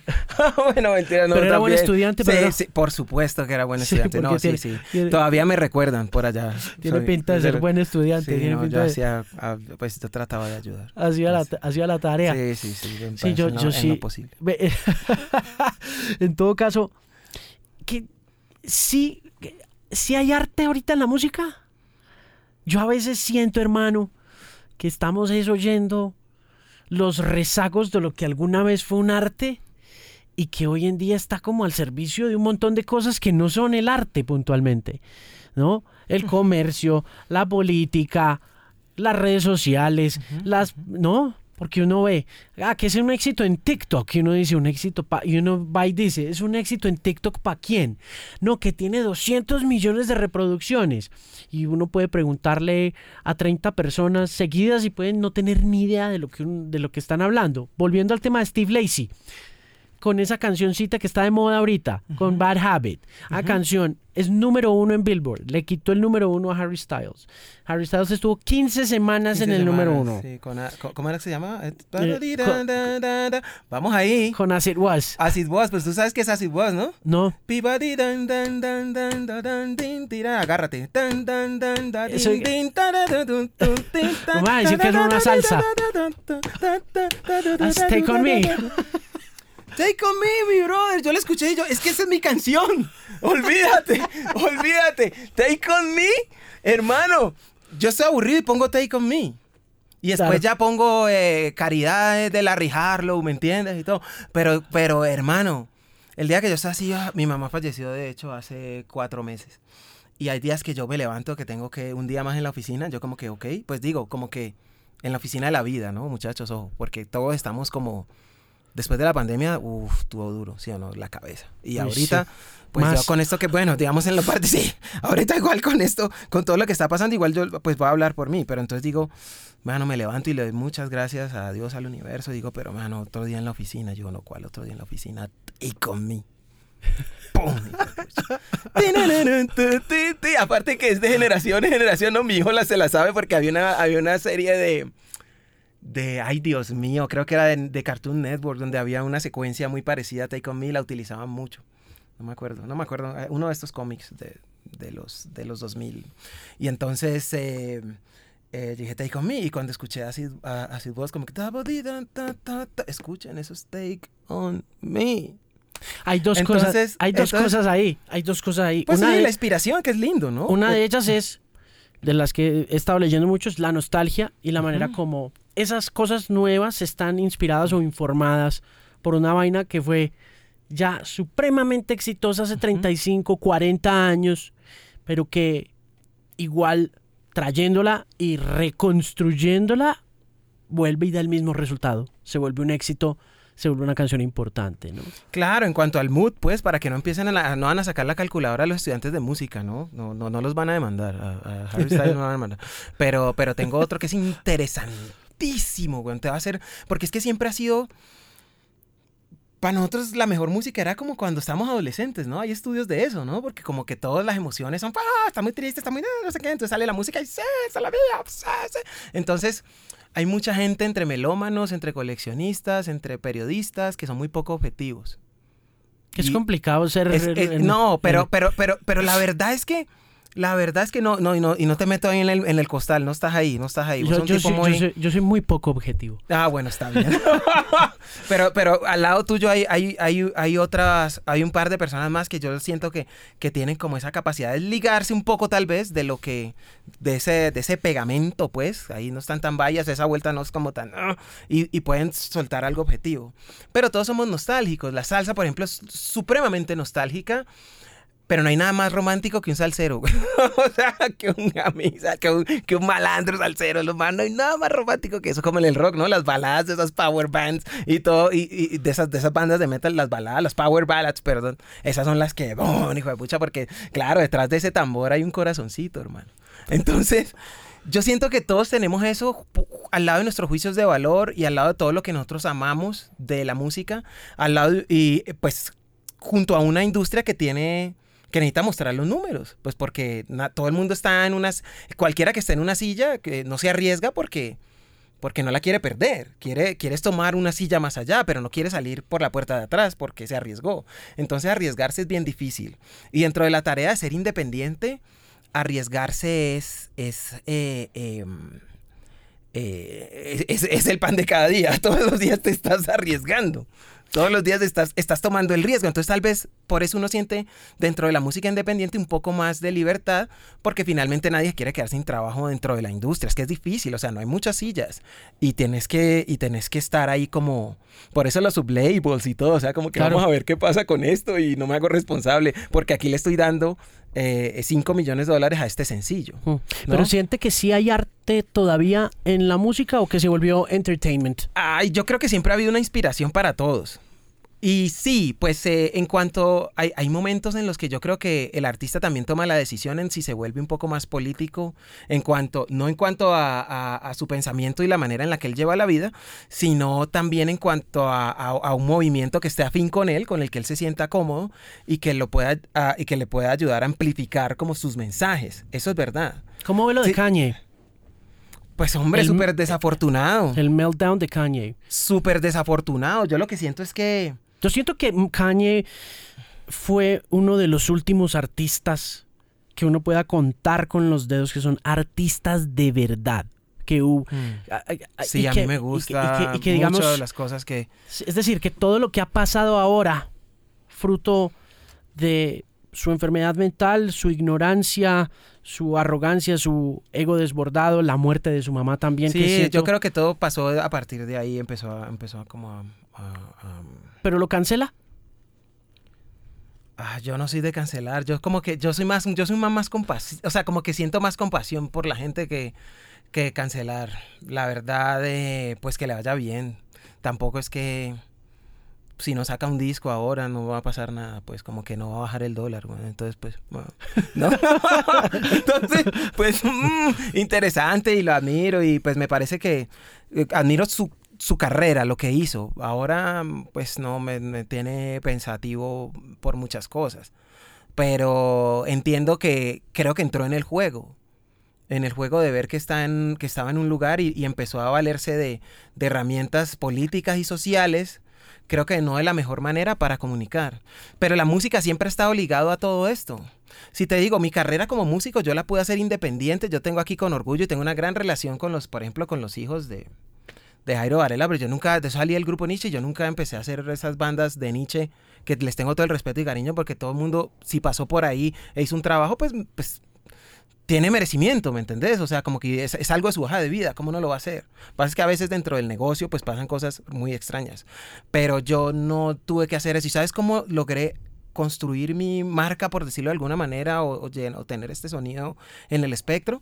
Haciendo música para comerciales, güey. Claro, claro. Y cómo, y cómo estos tipos llegan a hacerse, eh, digo, de estos tipos, pues los grandes compositores de la historia, cómo llegan a hacerse también influyentes, pues porque tenían un mecenas ahí. Exacto. Y seguramente Y ellos ese- podían hablar de algunas cosas, pero de otras no. Y entonces eso ya se vuelve una política de funcionamiento. Pero ese mecenazgo, Mauro, le quita lo artístico. Le- Pues depende del mecenas. Porque había gente que era muy loca y decía, hagan lo que quieran. Creo incluso que hay una obra, creo que hay una obra que hizo, que hay muchas obras por encargo. Préstame, si quieres, préstame. Onassis, ¿qué- ¿cuál de los Onassis fue? Préstame ese un momentico, perdóname, sí, sí, sí. Eh, ya te digo quién fue. Hay una obra que es muy bonita que la hizo Gershwin, si no estoy mal. Gershwin y Bernstein fueron los de West Side Story, ¿no? Ujú, ujú. Los dos. Sí, exactamente. Exactamente, el viejo Bernstein más. ¿Vio la versión de Spielberg o no? No la he visto, ¿sabes? ¿No? No la he visto. Es que esta el, el- el mundo anda tan rápido que a veces me- no, no- no he tenido mucho tiempo para detenerme. De hecho, cuando te hablé de, de, de Malay, yo estoy haciendo algunas colaboraciones con él para artistas en la producción. Entonces, eso aparte de, pues yo sigo estudiando. Entonces, estoy estudiando actuación en Nueva York. Entonces, también estoy eh, em, eh, haciendo un álbum nuevo. Y todo eso con la familia, que es la prioridad, pues siempre quita un poco de tiempo. Claro. Sí, sí, sí, sí. y sí. pero ellos están radicados en Orlando. En Orlando, sí. O sea, la Viajamos mucho. La familia está en Orlando. La familia está en Orlando. Y de ahí yo viajo mucho hacia Los Ángeles. Voy mucho a Nueva York también. Mm, Y a Miami. Estuve en una conferencia, eh, en un panel de Billboard. de la ahorita. Billboard. Sí, ¿Y qué tal estuvo poco. eso? Interesante, no lo pude disfrutar mucho porque ese era el día del huracán. Entonces, Sí, eso. el día que llegaba el huracán a la Florida y por Orlando. Entonces estuve desde las 9 de la mañana, hice la conferencia al mediodía y dos horas después eh, ya estaba manejando hacia es el el, pleno pri- huracán. es el pero primer no huracán que le ha tocado. No, no, no, no, no. Me tocó Katrina. No estaba jodas. mezclando, sí, estaba mezclando. Es que yo, yo he vivido, he tenido como un romance ahí con, con, con la Florida desde hace mucho tiempo. Ya estaba junto con Tata y estábamos, y tuve la oportunidad de mezclar y de, y de grabar varias cosas. Yo quería hacer mi proyecto de salsa allá, pero me di cuenta que allá no. ¿Cuál es la, cuál es la orquesta de salsa más representativa en Miami? Que recoja a Miami en un sentimiento como el Gran Combo de Puerto Rico, como acá el Grupo Nietzsche, como los Bambán en Cuba. No No, existe. No hay. No, entonces, pues entonces este no es el lugar. Y me devolví, me estaba volviendo como, como el eslogan de una, de una, de una soda, el perfecto mezclador. mezclaba, mezclaba para Sergio George cosas de salsa con Alberto Barros para todo lo que sonaba para estas disqueras, versiones en salsa, de, de las canciones en pop, mezclé con el grupo Nietzsche y precisamente estaba mezclando un álbum de grupo Nietzsche que se llama Alive. Y, y estábamos en, en la mitad de, de Katrina, claro. No Pasó- jodas. pasó categoría 1 por, por, por, por la Florida y, y Pero ¿y en dónde estaba? En Miami. en Miami vivía en esa época. Mm. Y han- pues sí, pues sí me ha tocado varios. Lo que pasa es que no se vuelven como tan famosos porque terminan en tormentas tropicales y no llega la información hasta acá. Pero, pero siempre ha habido, eh, digamos, esa, esa temporada de huracanes. Siempre Claro. ha estado por ahí como. A mí me tocó Andrew, a mí me tocó Andrew. ¿Te tocó Andrew? De pelado. ¿En dónde estabas? En Homestead. No te... Eso, es, eso va para otro podcast, hermano. No sé en dónde la mamá me ahora. En Homestead, pero si Homestead lo borró. Sí. Así quedamos. Sin casa. Desaparecido. Y tú eh, pero tú vivías allá. Nosotros vivíamos en una finca en Homestead. Mm. Y nos y FIMA nos sacó y Ah. nos metió a un shelter en Kendall. Mierda. Como FIMA es la, la- la agencia que atiende los desastres, para los que no saben qué es FIMA. Sí, la Federal Emergency Management Agency. Sí, hablando de kanji, ¿no? En Flashing Lights. Por ahí Claro. habla FIMA, ¿no? Y ¿Te claro, acuerdas? y ¿Te acordate acuerdas? que cuando Katrina dijo George Bush doesn't care about black people. Ajá. y mira la Y- contradicción. y mira o la sea, vuelta. mm, Dios mío. Sí, eso es, sí, es una vaina complicada, pero sí, Mm. me tocó esa vuelta y nos sacaron de ahí y nos metieron a un refugio en Kendall como con 10 familias más y cuando nos devolvimos a buscar casa, no, mm, mm, we didn't find anything, man. Ay, That shit was gone. mío. Uy, sí. Perdido, eso estaba perdido, todo. Qué duro. Sí, sí, sí, sí. Experiencia interesante. A mí no me fue tan mal. A mis hermanas sí las marcó mucho y las traumatizó poderosamente esa vuelta. Mi hermana Catalina no puede oír un aguacero. No, es que ¿Por tiene que ser horrible ¿Por qué sentir cómo sopla. Si, si, por, don- si cuando yo lo viví era categoría 1 y el viento sonaba horrible, ahora eh, eh, Andrew fue 5, ¿no? Mm, Sí, fue categoría 5. Pues ya que de- después de 5 no hay nada más. 200... ¿Cuánto? 40, Eso era como 165... No. I don't know if it was miles or kilometers. Sí, no sí, me sí, acuerdo, no. creo que era miles. Sí, pero no. es que es 265 demasiado. millas por hora. Sí, seguro son millas. No, olvídate. Una vaina, pero así arrasadora con toda. Vea, Mauro, ¿y mm, por qué se abrió de Nietzsche? Ah, lo mismo. Yo, yo siempre he querido hacer cosas distintas. Yo tengo, digamos que dentro de los últimos años, tengo algunas canciones que funcionan muy bien. Porque todo el ¿Que en mundo estaba- radio? ¿O qué? Sí, en radio y en, y en las... eh, bueno, te- sí, en radio y en, y digamos como en las plataformas. Tengo, tengo una canción que se llama Viene y se va, que empieza con un solo trombón. y esa canción nunca se ha bajado de las 10 canciones más sonadas tropicales en Colombia. Orgánica. Pues bueno, tú sabes que es orgánica. ¿A quién le interesa tener una canción de 10 años en los 10 primeros? Pues como que ya pasa un año y, o seis meses y chao. Entonces es chévere porque yo quería buscar en realidad un sonido que se quedara, que la gente sintiera que es un catálogo, que es un clásico, pero más que clásico, aquí el lenguaje entre nosotros, los músicos, digamos, es tener un catálogo. Porque cuando tienes un catálogo, ahí ya sabes, ahí ya las disqueras dicen, este man es un artista de valor. Porque no está sacando canciones porque sí, sino que cada vez alguna, entre todas las que saca, hay una que se queda. Entonces en todos los álbumes tengo. Y yo quería hacer cosas distintas. Todo el mundo está dando salsa con reggaetón, yo hice una salsa romántica. Como que y la gente alcanza como a ver esa todo el mundo así detrás del pum. ah, mm, ah, mm, yo no, no digo esta agua no beberé, pero no yet, todavía no. Entonces dije, bueno, la salsa tiene muchas cosas como, como son, como eh, concepto, digamos, o, o nombre comercial, tiene guaracha, tiene, bueno, perdón, tiene pachanga, tiene chachachá, tiene, en fin, boleros, tiene un poco de cosas, entonces no, hay, todavía hay de dónde sacarle para hacer buenas canciones. Yo sentía que cuando Jairo estaba ahí, eh, no íbamos a alcanzar a, a ganas otra vez.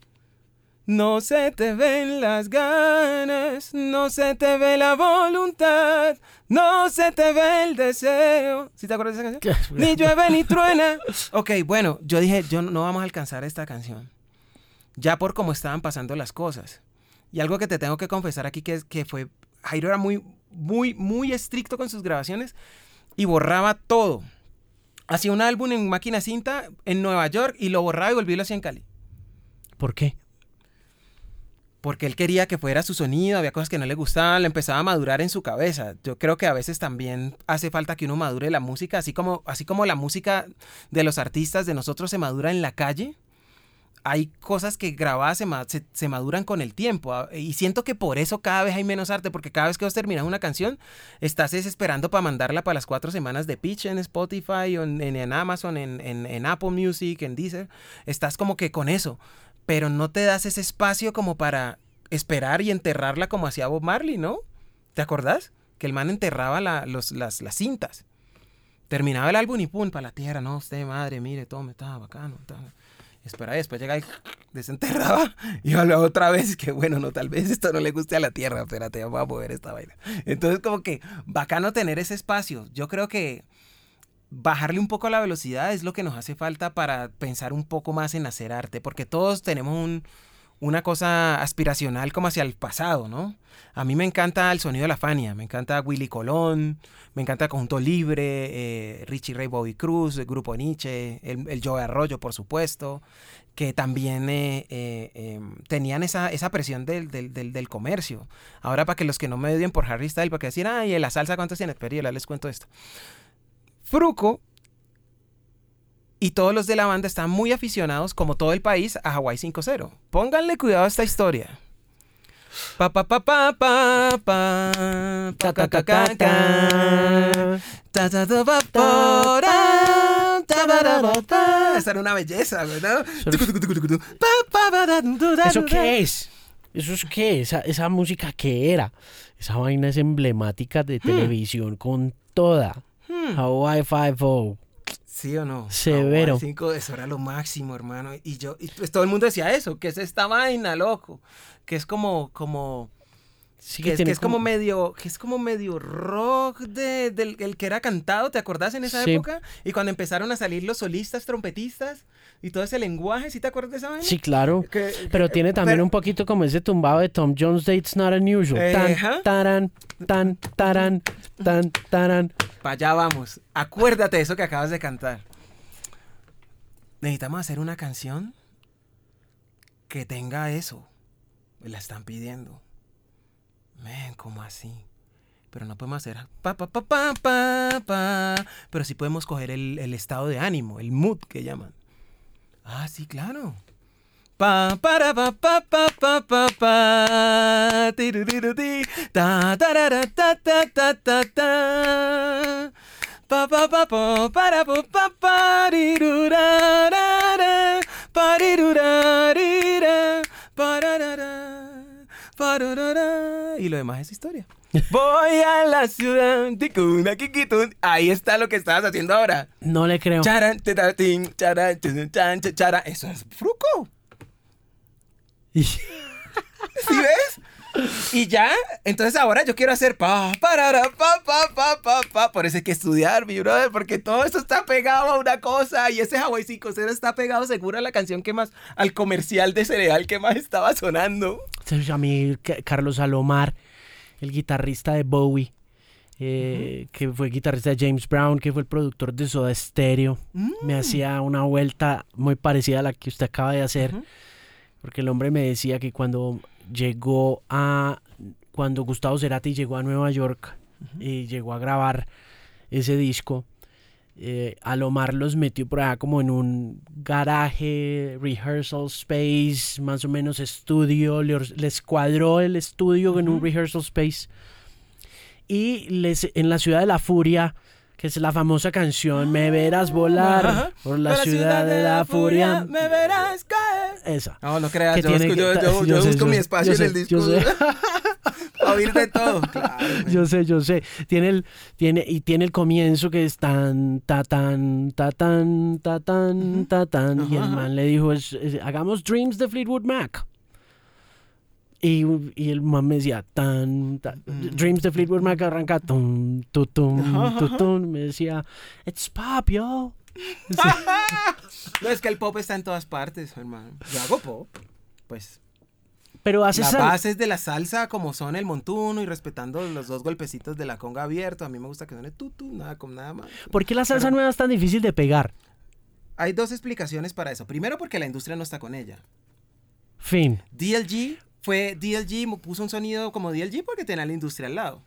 La segunda es el sonido. Pero más que el sonido en cuanto a cómo suenan los fonogramas en términos prácticos es cómo la música está hecha. Vuelvo a DLG. DLG fue el primer, es, es el, es el, digamos que es la banda como moderna que uno siente que suena bacano y que tiene como el rap encima y, el- y entonces como que uno dice este es el camino, ¿no? Se tenía como esa conexión Ese- entre el exacto, soul. Entre el soul, el rap y toda esa cosa que estaba pasando en Nueva York, dominicanos rapeando, pim, pam, pam, pam, el hip hop y eso. Pues tenía billete, brother. Lo demás, lo que ha salido, no, no, no tiene tanto, no tiene tanta inversión como tal. Entonces eso ayuda a que la gente no entienda qué es lo que pasa barra o compás tras compás, barra tras barra o compás tras compás. ¿Qué pasa con la salsa tradicional? La salsa tradicional tiene una cosa muy bella y es que, como te hablaba de los cantos antifonales hace un momento, invita, invita a que te dejes ir. Hay un momento, las mejores rumbas de la vida que ha pegado la gente, la ha pegado con salsa, olvídese. Un miércoles por la tarde y termina usted 3 de la mañana con cari, cari, caridad. Pam, pam, pa, pam, pam, pa, pam, cu, cu, cu. Usted alcanza a ver el ron ahí como que viene y se va. ahí está. Porque es como el rock, man. Tum, pin. Um, um, um, um, um. Y pin, mm, mm, mm. Mm, mm, mm, mm, mm, mm, mm. Mm, mm, mm. Y ahora hay un exceso de pirotecnia. Estamos hablando de Franz Liszt, ¿no? Porque era, digamos que lo- tú le dices a un, a un analista de, de- música, experto, digamos, en, en una, lista de partituras, te dice, sí, el concierto es bello, pero eso es pirotecnia, loco. Este man es conocido es porque era buen pianista. Un man bien estricto te va a decir eso. Y ahora está pasando algo parecido con la salsa. Que los, los golpes ya no son completos, ya la batería, la, el timbal suena como si fuera un, un loop. Y eso es bonito, a mí me gusta, a mí me parece chévere, pero porque yo lo entiendo desde mi perspectiva de músico, ¿ya? Como a mí me parece increíble, pero yo más que hacer un álbum de salsa con eso, yo haría un álbum de Latin Jazz. Porque es algo demasiado complejo para que la gente lo entienda. Yo tengo una amiga aquí que es una gran pensadora y escritora acerca del baile, porque esa música es para bailar. Se llama Ana Ávila y ha hecho, unos, eh, ha hecho unas ponencias interesantísimas y, y documentos y, y- y ha puesto como, como explicación a todos los micromovimientos dentro de la expresión del cuerpo y la cultura desde el Pacífico hasta el Atlántico, desde el, desde el Atlántico hasta el Pacífico y ha explicado muchas cosas. Está en las mesas como de, de pensamiento acerca del arte callejero también más importante que tiene este país. Entonces Ana dice, hay microdinámicas dentro del, dentro, de dentro del lenguaje corporal. Y hay cosas que te despiertan hacia ahí, hacia un lugar del, del, del- como del, de, tu mente y de tu espíritu donde te empiezas a conectar, como una meditación consciente con la música.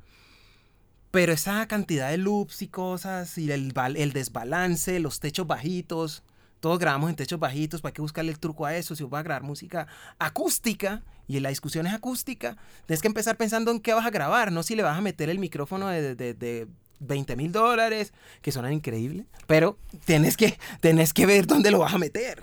Tenés que ver qué estás poniendo detrás en esa cadena. Si nos ponemos a ver a Tito Puente, a Tito Puente lo grababan los, los eh, ingenieros más prestigiosos de Nueva York. Salía Julia y, estaba ahí con las, hacían las grabaciones más hermosas. Ese, ese, ese homenaje que le hizo Google, que le hizo Google hace cuatro días no es por molestar. ¿Ya? Y tú ves ahí 451 micrófonos de, de, en este momento de 7 mil dólares. Y, y- y en las percusiones y todo, porque ellos están buscando un sonido, buscaban profundidad, buscaban otras cosas y buscaban el trance. Tú, tú ves a Tito Puente tocar el timbal. Yo no quiero, no quiero con esto decir que como lo están tocando está mal, pero sí creo que es más Latin jazz que salsa. ¿Ya? Si tú te vas para, el- para lo otro, ahí ya llegas y encuentras el trance. Escucha a Palmieri, por ejemplo. Sí, Chan, escucha Palmierilla. Eso es una cosa que, te, que tú llegas y ya sientes, ¿no? Como cuando oyes la música del Pacífico, ¡pran! como cuando oyes la cumbia, sientas que se sentó, se posó un elefante ahí, un rinoceronte, ¡pum! Y ahí está el tigre por el lado y salen como los animales. Esto otro tú no le ves, tú ves unos y ceros, men. Ves como una cosa ahí que, que, no, que no tiene mucha... eh, eh, Alma. alma y es porque es que hay que revisar, por eso te digo las influencias. DLG es eso. Sergio George hizo un trabajo espectacular, pero ¿dónde está el dinero para, las, para ese montón de producciones que han intentado sonar y no han pegado? Que no han sido exitosas y que por medio de lo, del orgánico pueden serlo. Lo- Se pegan los sones cubanos, que son, pues tú sabes que son tranquilos, está el 3 ahí. Conviene y hice un trabajo del trance también interesante. A mí me gusta siempre mezclar un aire con otro. Yo tengo una cumbia que, está mezclada con un ritmo africano que se llama orisa, por ejemplo. Entonces siempre me gusta eso porque me gusta respetar el formato, digamos, la organología de la banda con la que estoy tocando ahora y me gusta respetar la música, como que los estados de la música y hacia, hacia dónde van, para ver si logramos algo. Ya están los ensayos, me acuerdo que hace cinco años, teníamos cinco años ya tocando y los músicos querían hacer cosas distintas. Le dije, muchachos, toquen lo que está ahí. Porque es que no le hemos ganado a nadie todavía. O sea, como que no nos hemos ganado un lugar y vamos a tocar distinto, güey. O sea, nos, nos- nos dieron este espacio para sonar orgánicamente porque sonamos en la radio porque sí. Y, y vamos a seguir en serio eh, eh, bu- buscando complicar lo que es fácil. No hagamos eso. Para eso hacemos un disco. Un día de esto venimos y, y descargamos y hacemos unas descargas con lo que está pasando ahora que me parece un elemento súper valioso. Pero la conga con hipo, el- no, esa conga ya está ahí. O sea, la conga tiene que sonar como la conga, ya está ahí, ya se la inventaron, ya. ¿Mm? Hice moderno como DLG. ¿Cuántos años tiene No Morirá? Corregime vos, por ahí 25, Por ahí. 6, 27 años. Por ¿no ahí. Eso es... ¿Y, y qué es moderno? O sea, hablemos de posmodernidad. Bueno, pero no, no nos vamos tan lejos. Pero, pero, pero, pero ¿qué es moderno? Para mí moderno es Tito Puente. Si vamos a hablar de moderno, pues digamos que es Tito Puente. Pero lo que pasó por allá fue como, como un frizz en, el, en, el, en un peinado que ya después se organizó y, y listo. Y ya la atención, la atención se, se quitó. Claro. ¿no? Entonces, pues, se trata es como de, de- de en realidad entender qué es lo que somos como cultura y que seamos un reflejo de esa cultura. Porque tú ves esa música de DLG y qué barrio se te viene a la mente. Ninguno, güey. No, Son las no, no, no. discotecas, Sí, claro. los proms y todo eso. ¿Qué barrio se te viene a la mente con No Morirá? Pero si vos oís, por ejemplo, eh, eh, incluso vamos para otro género, güey. Métele sazón, batería, reggaetón. Carolina con demás, Sí. ¿Ves? ¿Sí ves? Carolina, Sí, y sin exacto. conocerlo. Pero, Eh, sí, sí, sí, sí. pero te, la Exacto. ubic- te, Sí, te ubicas geográficamente de una. Entonces la una. música finalmente es un reflejo de la cultura. Y la salsa, digamos, que, que hacen ver como moderna, es el reflejo de cuál cultura. Entonces es pop. Yo hago pop. Claro. Hay- hay- tengo unas canciones que son de pop, te lo aseguro. Pero Y no me da miedo. Y tengo otras de salsa que son salsa. Dentro de un álbum, pues porque pa- también para estar viendo la misma canción todo el tiempo y un álbum de todas las canciones parecidas, que pereza, ¿quién se escucha eso? Pero hay que saber qué está haciendo uno y cuál es la inspiración y hacia dónde uno quiere ir. pero y sabiendo que está dentro de lo pop y que no es lo más popular la salsa. ¿por qué lo sigue haciendo? Pues porque para... A ver, a mí me parece que... A mí me gustan los retos. Yo soy un tipo de retos, de retos, de retos, de retos, hermano. Cuando yo hice el casting de Encanto, mi esposa estaba escondida en el closet por si yo no, por si yo no entendía algo, brother. Y yo le puse un fade, un, un fader, perdón. Una, una, eh, perdóname, que puedo levantar esto aquí para que sea así. sí. Le puse este fader, un fader así, al zoom. por si yo no entendía algo, entonces yo le bajaba el fader para que no vieran que yo hubiera muteado la vaina. Y le decir, entonces, no, ¿qué fue lo que quiso decir? Afortunadamente entendí todo. Hasta que uno no se lanza al agua, uno cree que no. Y mentiras que yo sí hablaba "Ah, inglés, pues yo rapeo, como dice un amigo, yo rapeo en inglés. Bueno, en fin. Él- pero, pero la cosa es que a mí me gustan los retos. Y para mí la salsa es música, representa un montón de países y representa la diáspora africana y representa eh, eh, eh, como el agradecimiento y el desagradecimiento de, de- de- de la sociedad, como que, como que eso que, que tiene que ver mucho con, con, con ser lo que, lo que uno termina siendo en, en este mundo tan diverso como es el, el- el- país, pues aquí Colombia y como es el planeta. Entonces me parece una, una bacanería decir yo soy salsero. Ah, a ver, veo, tome. ¿Sí me entiendes? Ah, no sé qué, tan. A ver, yo toco salsa y la salsa es así y, vengo y, y vengo a darle y tal, pero obviamente si vamos con la Lampa Broadway, yo también canto, o sea, yo tengo estos elementos. Entonces me gusta encontrar eh, el arte en la complejidad y entonces ya se vuelve complejo socialmente, digamos no socialmente, sino en términos de popularidad, claro, es complejo, pero no quiere decir que no se pueda vivir de él, de la salsa, ¿no? Y otra cosa es que es, la salsa siempre está entre nosotros, pero no tiene el foco de la industria, o sea, la industria no está como tal en este momento apostándole una cosa que donde yo he ido a tocarla, men. Yo, yo fui a Atlanta a los Comic Cons y ponía salsa, por ahí iba a subir videos. Yo soy muy malo con poniendo cosas en las redes en términos como de la continuidad. Para mí todo como que es TBT el lunes, martes, miércoles, porque yo no soy como tan de estar ahí como del empleado de, del mes de las redes sociales, no. sí, pero, pero, si subo cosas y les voy a mostrar a una gente bailando cha-cha-cha. A unos gringos de Atlanta bailando cha-cha-cha. ¡Felices! Llegué yo a un cómico, el primer colombiano en una cómico. Yo como que, ¡eh, brother! ¿Qué más? Yo llegué con mi parlante, hermano. Yo esto, yo esto, este poco gente que va a pasar por aquí, yo no la voy a pasar gratis. Código QR. Mi hijo, ¿le gusta esa canción? Vea, métase ahí. ¡Oh, increíble! ¿No? Y la película también. Y yo, sí, bacano, ¿no? Es un chachachá, ¿eh? como Bruno. Entonces, uy, sí, no, me encanta. Tal. Los puse a bailar ahí a todos.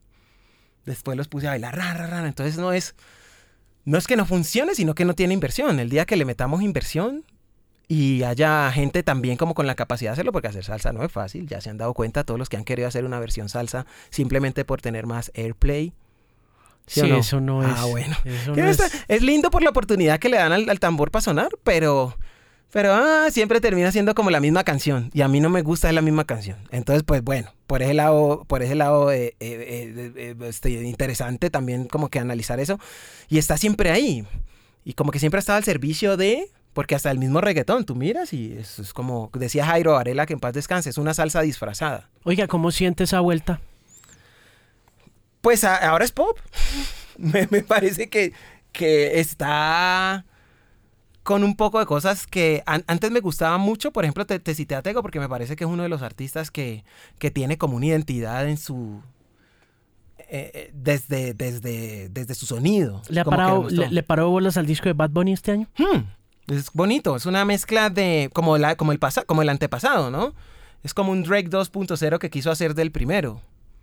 ¿No? Pero con el lenguaje de la gente que más se pega a los celulares y los que están más ahí, ¿no? Por eso Kanye West dice que Kanye lo, lo ve como aspiracional, porque por supuesto, o sea, el latino siempre está ahí para la, para, para la fiesta y, si está triste hace fiesta y si está contento hace fiesta y entonces es como, como que siempre estamos ahí pendientes de lo que, de lo que sucede en las redes.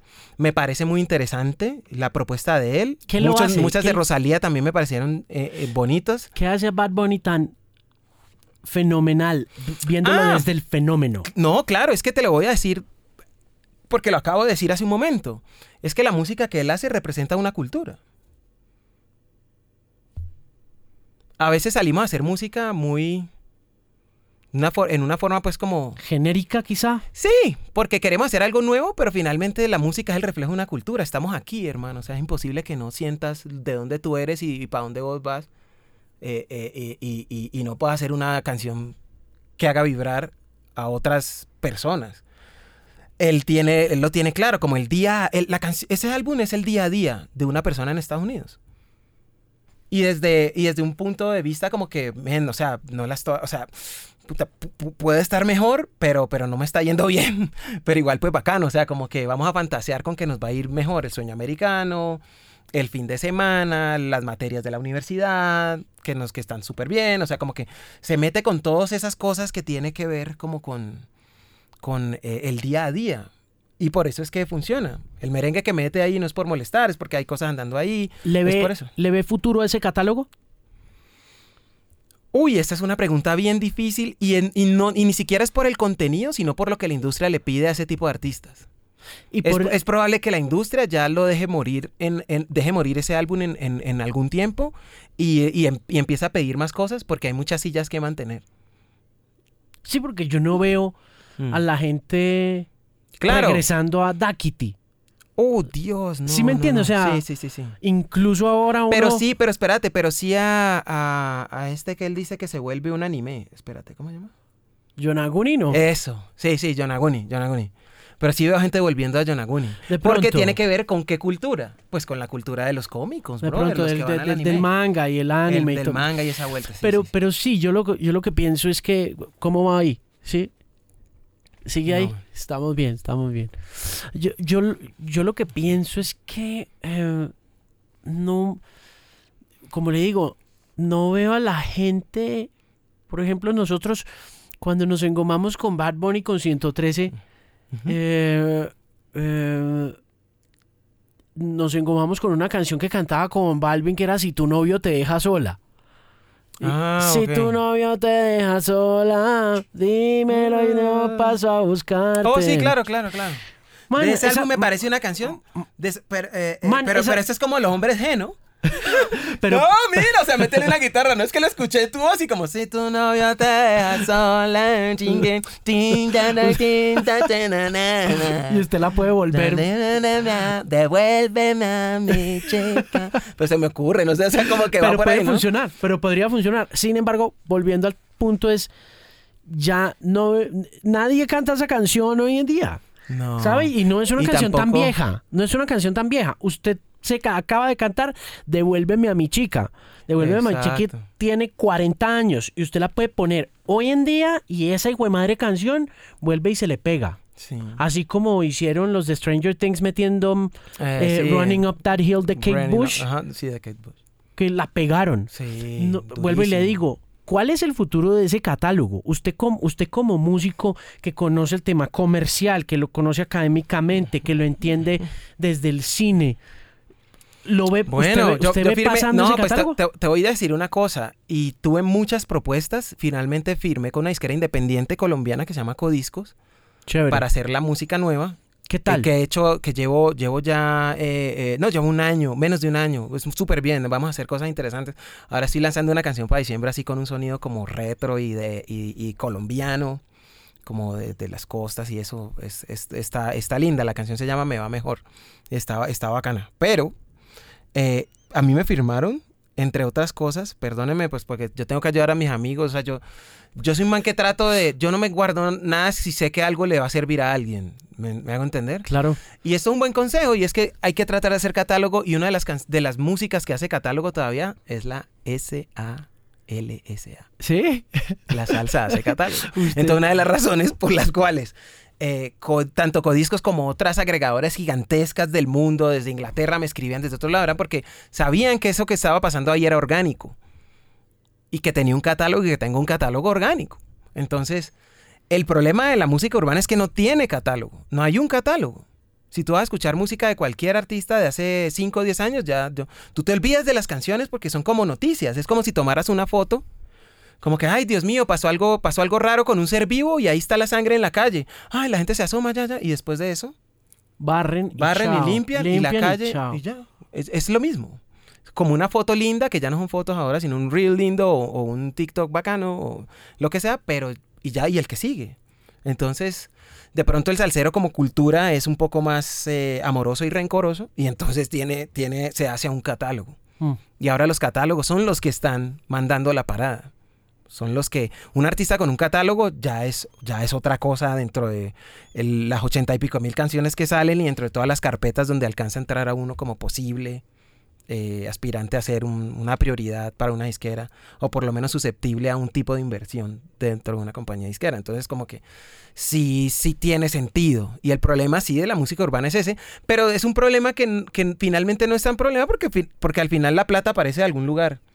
Como que se murió esta canción y llega otra y hay dinero para la inversión y, hay din- y sale dinero por todas partes y entonces es dinero y es como mantener un, un circuito ahí dándole. Claro. Entonces, pues eso, eso es lo que, lo que termina eh, sucediendo. Que, yo, yo no sé qué va a pasar con. es que están educados de esa catálogos. manera, los oyentes están educados de esa manera. Entonces, pues eh, ya yo creo que tendrán que trabajar en, en alternativas nuevas para, para hacer que la música se quede un poco más ahí. Eh, Que esa está complicado de hacer. es- sí, pues porque fun- funciona finalmente, es como el Big Data, ¿no? ¿Sabe Como qué? que, ¿se, se ha visto el Big Data, no? Que esas herramientas como con las que vos medís todo y te dicen bien qué es lo que hay, pero afuera del Big Data, es- esto, esto está bueno para, el- nombre de un disco, es que afuera del Big Data, güey. Ah, Big- pero, sí, el, pero- el- el título del álbum con- es Big Data, vea. sí. No, digo yo afuera de la medición, porque todo se puede medir, Ahora, ¿sí? sí, claro. Sí, sí, me entiendes, o sea, como que aparentemente todo se puede medir y funciona, pero todos sabemos que no todo, no todo se puede medir. Pero es lindo porque de pronto dentro de esas cosas que no se pueden medir, el arte va a vivir. Y también dentro del mismo Big Data, sino que depende como el compromiso que tenga tanto el, el artista como la comunidad en decir este man vale la pena, esta banda vale la pena, esta cantante vale la pena y hay que apoyarla porque finalmente no queremos oír más de lo mismo que están haciendo los demás. Claro. ¿No? Entonces como que podría funcionar, pero todos sabemos sí que funciona el Big Data. ¿Por qué? Porque hay- hay, eh, revisan las, las interacciones y todo lo que pasa, a partir de eso generan un producto y ese producto tiene unos resultados que terminan recuperando la inversión y generando utilidades. ¿Y, y cómo funciona este mundo? Pues así. Entonces, pues, ¿qué, Mm. qué es la vaina? Oiga, em, estaba con TikTok moviendo lo de la semana de la salsa. Ah, sí, ahí estoy, sigo, sigo, tengo que volver a subir algo. Grabé, alcancé a, a- estuve en Santa Mónica y sí, lo vi con un trombón ahí al lado de un carro de la policía. ¿no? A mí me gusta eso, por eso veía tantas carátulas. Todo eso es culpa de las carátulas. Y se van a dar cuenta el que va a subir hoy. Bueno, No, buenísimo. Les voy a tirar un adelanto. Boba Gump. ok. Ah, ok. Un Bien. adelanto ahí tal. ¿Ahí en Santa Mónica también? ¿O... Ahí en Santa Mónica hice todo ese, todas esas, esas eh, porque lo que te digo, sí hay que, hay que organizarse, ¿no? Me encantaría. Yo después de Santa Mónica pasé por Nueva York y no pude grabar en Nueva York, aunque tengo algo muy viejo de Nueva York que nunca subí, que lo puedo subir. Y también pasé por Washington y tampoco pude grabar en Washington, entonces dije, bueno, tengo este día para grabar, entonces voy a grabar acá en Santa Mónica todo y, espero si, en- si encuentro alguna cosa ahí chévere, pues las voy metiendo, pero, pero hay que estar organizado, sí hay que aprender a estar organizado. Eh, no me esfuerzo mucho por ser el empleado del mes, vuelvo y lo digo, pero pues sí me gusta pues utilizar también, pues si me usan, pues los voy a usar también. ¿no? Métale social media a eso. Manager, ok. Sí, o sí, dígale sí, a Codiscos, vea pues, écheme una manito con Écheme esta una Sí, sí, sí, sí, hay que hacerlo, hay que hacerlo. Pero la gente también, yo siento que también la gente le, Redes son como complicadas. que, no, pero termina siendo inspirador, ¿sabes? Porque yo siento que mucha gente cree que teniendo seguidores es que se vuelve exitoso. Yo no es que tenga poquitos, tengo 180 mil, 179 mil, algo así, pues que tampoco es que... ah, pero yo tampoco las muevo también porque no me gusta, así como saqué la canción de salsa romántica cuando todo el mundo está haciendo salsa con reggaetón, tampoco quiero que la gente vea como el éxito, porque yo puedo decir en este momento soy un ser vivo exitoso. Eh, eh, eh, que lo vean asociado a que tengo que tener muchos seguidores. No, yo tengo los que son. Claro. Estamos ahí los que somos. Y Sí. es una red muy sana y muy bacana. Y entonces ahí estamos y les muestro de todo y no se enojan. Les hablo un- y les explico porque a veces tengo que hablar en inglés, les, les digo porque hablo en español, eh, porque pues va creciendo el combo. Como les digo yo, mi combo se llama eh, mi, entre comillas, club de fans. Sí, claro. Eh, no tengo un club de fans, pues yo les digo mi combo. Eh, a lo mejor saldrá en algún momento, pero yo les digo mi combo es porque el- tú no pides un combo de papas con papas con papas, no, el combo viene con diferentes cosas, ¿no? La malteada, lo que te quieras tomar, el agua, con la, con la hamburguesa Entonces ahí cabe todo el mundo y todos, echamos, todos estamos echando para el mismo lado que es la gozadera. No pelea a nadie, entonces tampoco eso me ayuda mucho. Me dicen, oye. ¿por qué no pones a pelear a la gente? Y yo, no, pana, no, yo no voy a poner a pelear a nadie. Mejor, mejor. Entonces sí, entonces también no, que porque eso entonces te genera más interacción y engagement. Y dije yo, no, brother, yo mientras esté engaged con la tierra, no tengo problema. Eso es, eso es mejor. sí, men, entonces es como que hay que tratar de, de revisar que uno puede ser, uno puede tener éxito sin necesidad de estar tan pegado, o por lo menos todavía, a esto, ¿no? Me no sé está, bien. está mu- si está muriendo, no sé, esta idea, pues, de, de no tener redes y no, y no, y no hacer nada. Pero pues bueno, aquí vamos. Bien. me siento muy cómodo y muy contento con lo que estoy haciendo, aprendiendo de todo, pues, de esto digital muchísimo. ¿Y el disco bueno, vamos. sale cuándo? El próximo año, yo creo. Aquí he estado componiendo como canciones, haciendo canciones nuevas. Eh, tengo una fundación pues que apoya nuevos talentos, entonces estoy preparando nuevos talentos para que toquen en el disco. Ah, chévere. Sí, porque pues eh, eh, también hace alguna de las cosas que le pasa a la salsa, y eso sí lo te lo voy a decir aquí también, y es que los artistas tradicionales no miran hacia, hacia el futuro casi, o sea, como que yo miro hacia el futuro y yo trato de buscar gente que, que le guste la salsa y entendiendo su complejidad, que lo hagan, que lo puedan hacer en una, en una forma decente con una guía. Y con una guía ni siquiera mía, sino con un método que estoy desarrollando para simplemente tocar música en una manera eh, digamos, eh, sensata. Sí, hablemos de sensatez. Entonces, eh, ellos no miran hacia el futuro, entonces pues están, estarán como que cuidando, no sé qué están cuidando, pero, pero colaborar, por ejemplo, con un artista eh, grande, eh, me refiero en edad, pues, y que tenga cierto reconocimiento gracias a su esfuerzo individual o por las disqueras que eran, sobre todo por las disqueras que las, los artistas de salsa llegaron a muchos países, es bien difícil, no, no sé, casi que no se puede. Entonces, pues la idea es mostrar cosas diferentes y, y mostrar el camino también, pues porque esto no va a durar para siempre digo, lo que yo estoy haciendo no, no va a durar para siempre. Yo sueño con tener una orquesta de salsa de Cali, una banda de música del Pacífico también de Cali. Y, llevar ese mensaje por todos lados, porque la juventud está ávida en todas partes, latinos queriendo oír salsa, niños de 12, 13, 8 años en, en las escuelas y bueno, estamos integrando muchas cosas precisamente con, con mi fundación La Puerta Music para mostrar la herencia latina, la herencia africana, y, también ponerle un lugar. Entonces, esto hay que trabajarle. Hay un dicho que me parece muy hermoso que dice que para el olvido también se necesitan méritos. Y siento que la salsa está ahí por sus méritos también, en el corazón de nosotros, pero en el lugar donde está también por la industria, eh, eh, de igual manera. Entonces hay que empezar a despertar esto y, seguirle dando, hermano. Y, y, es que es muy divertido, entonces ¿cómo parar? Mm. ¿Va a estar en Navidad en Colombia o va a estar en la USA?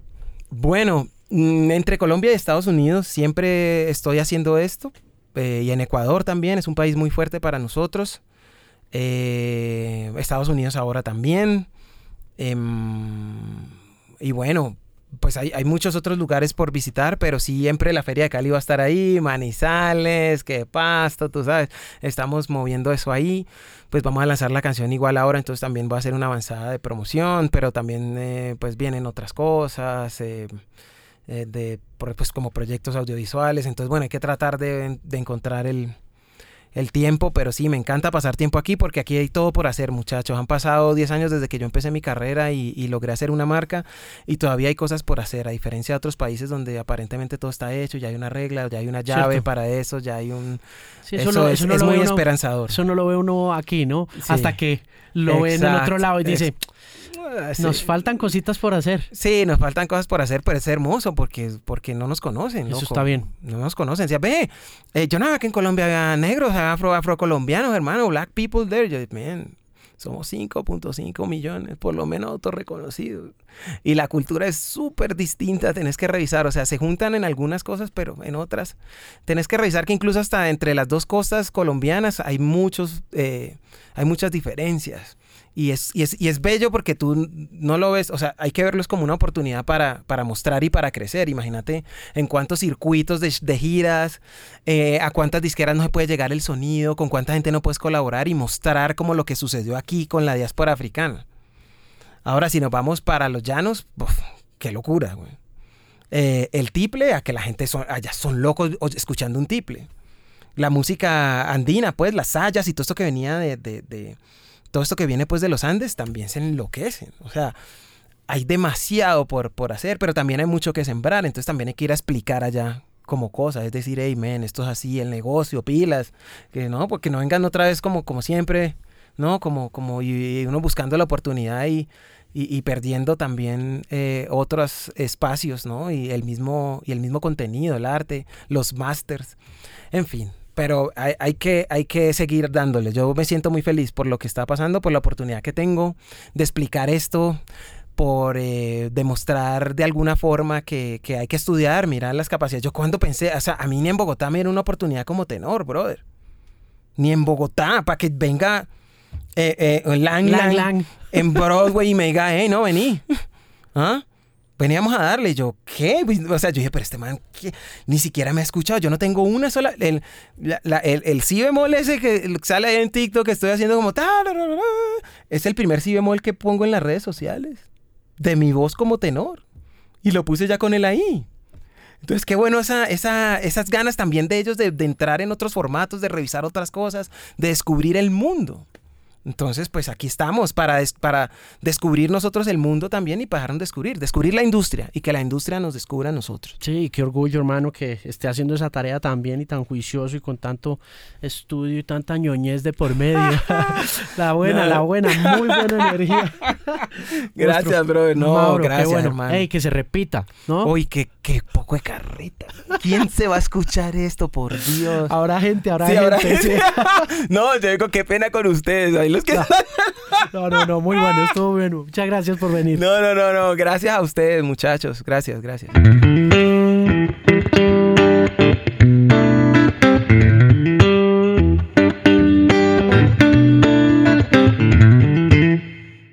Muchísimas gracias por compartir la experiencia del podcasting a toda la gente que estuvo conectada en Spotify. Acaban de lanzar en Spotify el Spotify Wrapped y estoy seguro que si bien en Colombia no es la plataforma más popular, por lo menos para el podcast, pues hubo más de 1500 personas que siguieron fielmente el podcast en sus 19 episodios durante este 2022 y a todas aquellas personas quiero agradecerles profundamente desde el fondo de mi corazón por haber compartido algo de su tiempo conmigo y por tenerme como uno de sus cinco podcasts preferidos en 2022. Más de 5.400 personas en Spotify me recomendaron como uno de sus cinco podcasts favoritos. Más de 7.700 personas me ubicaron en el top 10 de sus podcasts más escuchados y 1.539 personas o 1.539 fans en Spotify hablaron de mí como un podcast que ellos recomiendan. Entonces, nuevamente a todos esos entusiastas del Bilingual Podcast, mi agradecimiento profundo, al igual que también para Sonos, que me han acompañado maravillosamente durante este último trimestre del año como patrocinador y de quienes estoy muy orgulloso de ser un vocero y también un representante de la marca con la presencia de Sonos en mi vida y en mi hogar desde hace 12 años. Recomendaciones puntuales para este fin de año si usted se quiere meter en el mundo de Sonos, las barras de sonido que se acomodan seguramente al espacio que usted tenga en su habitación donde tengo yo mi Sonos Beam que funciona perfecto para ese espacio y que conectada a dos Sonos One al lado y lado de la cama y al Sub Mini que acaba de salir me dan la experiencia de sonido envolvente que necesito para series y películas. Si usted juega videojuegos, estoy seguro que el Beam, el Ray también le puede funcionar muy bien y el Sonos Arc en el caso de que tenga o una habitación más grande o una sala más grande con un televisor más grande. Visite sonos.co para conocer más sobre la marca y también si ya se quiere medir a comprar y a vivir la experiencia Sonos puede buscarlos a través de Tecno Import, a través de Alcosto y de Catronics. Mi nombre es Alejandro Marín, de nuevo muchísimas gracias a todos por compartir la experiencia del podcasting conmigo. Nos oímos en una próxima ocasión y recuerden visitar alejandromarin.com.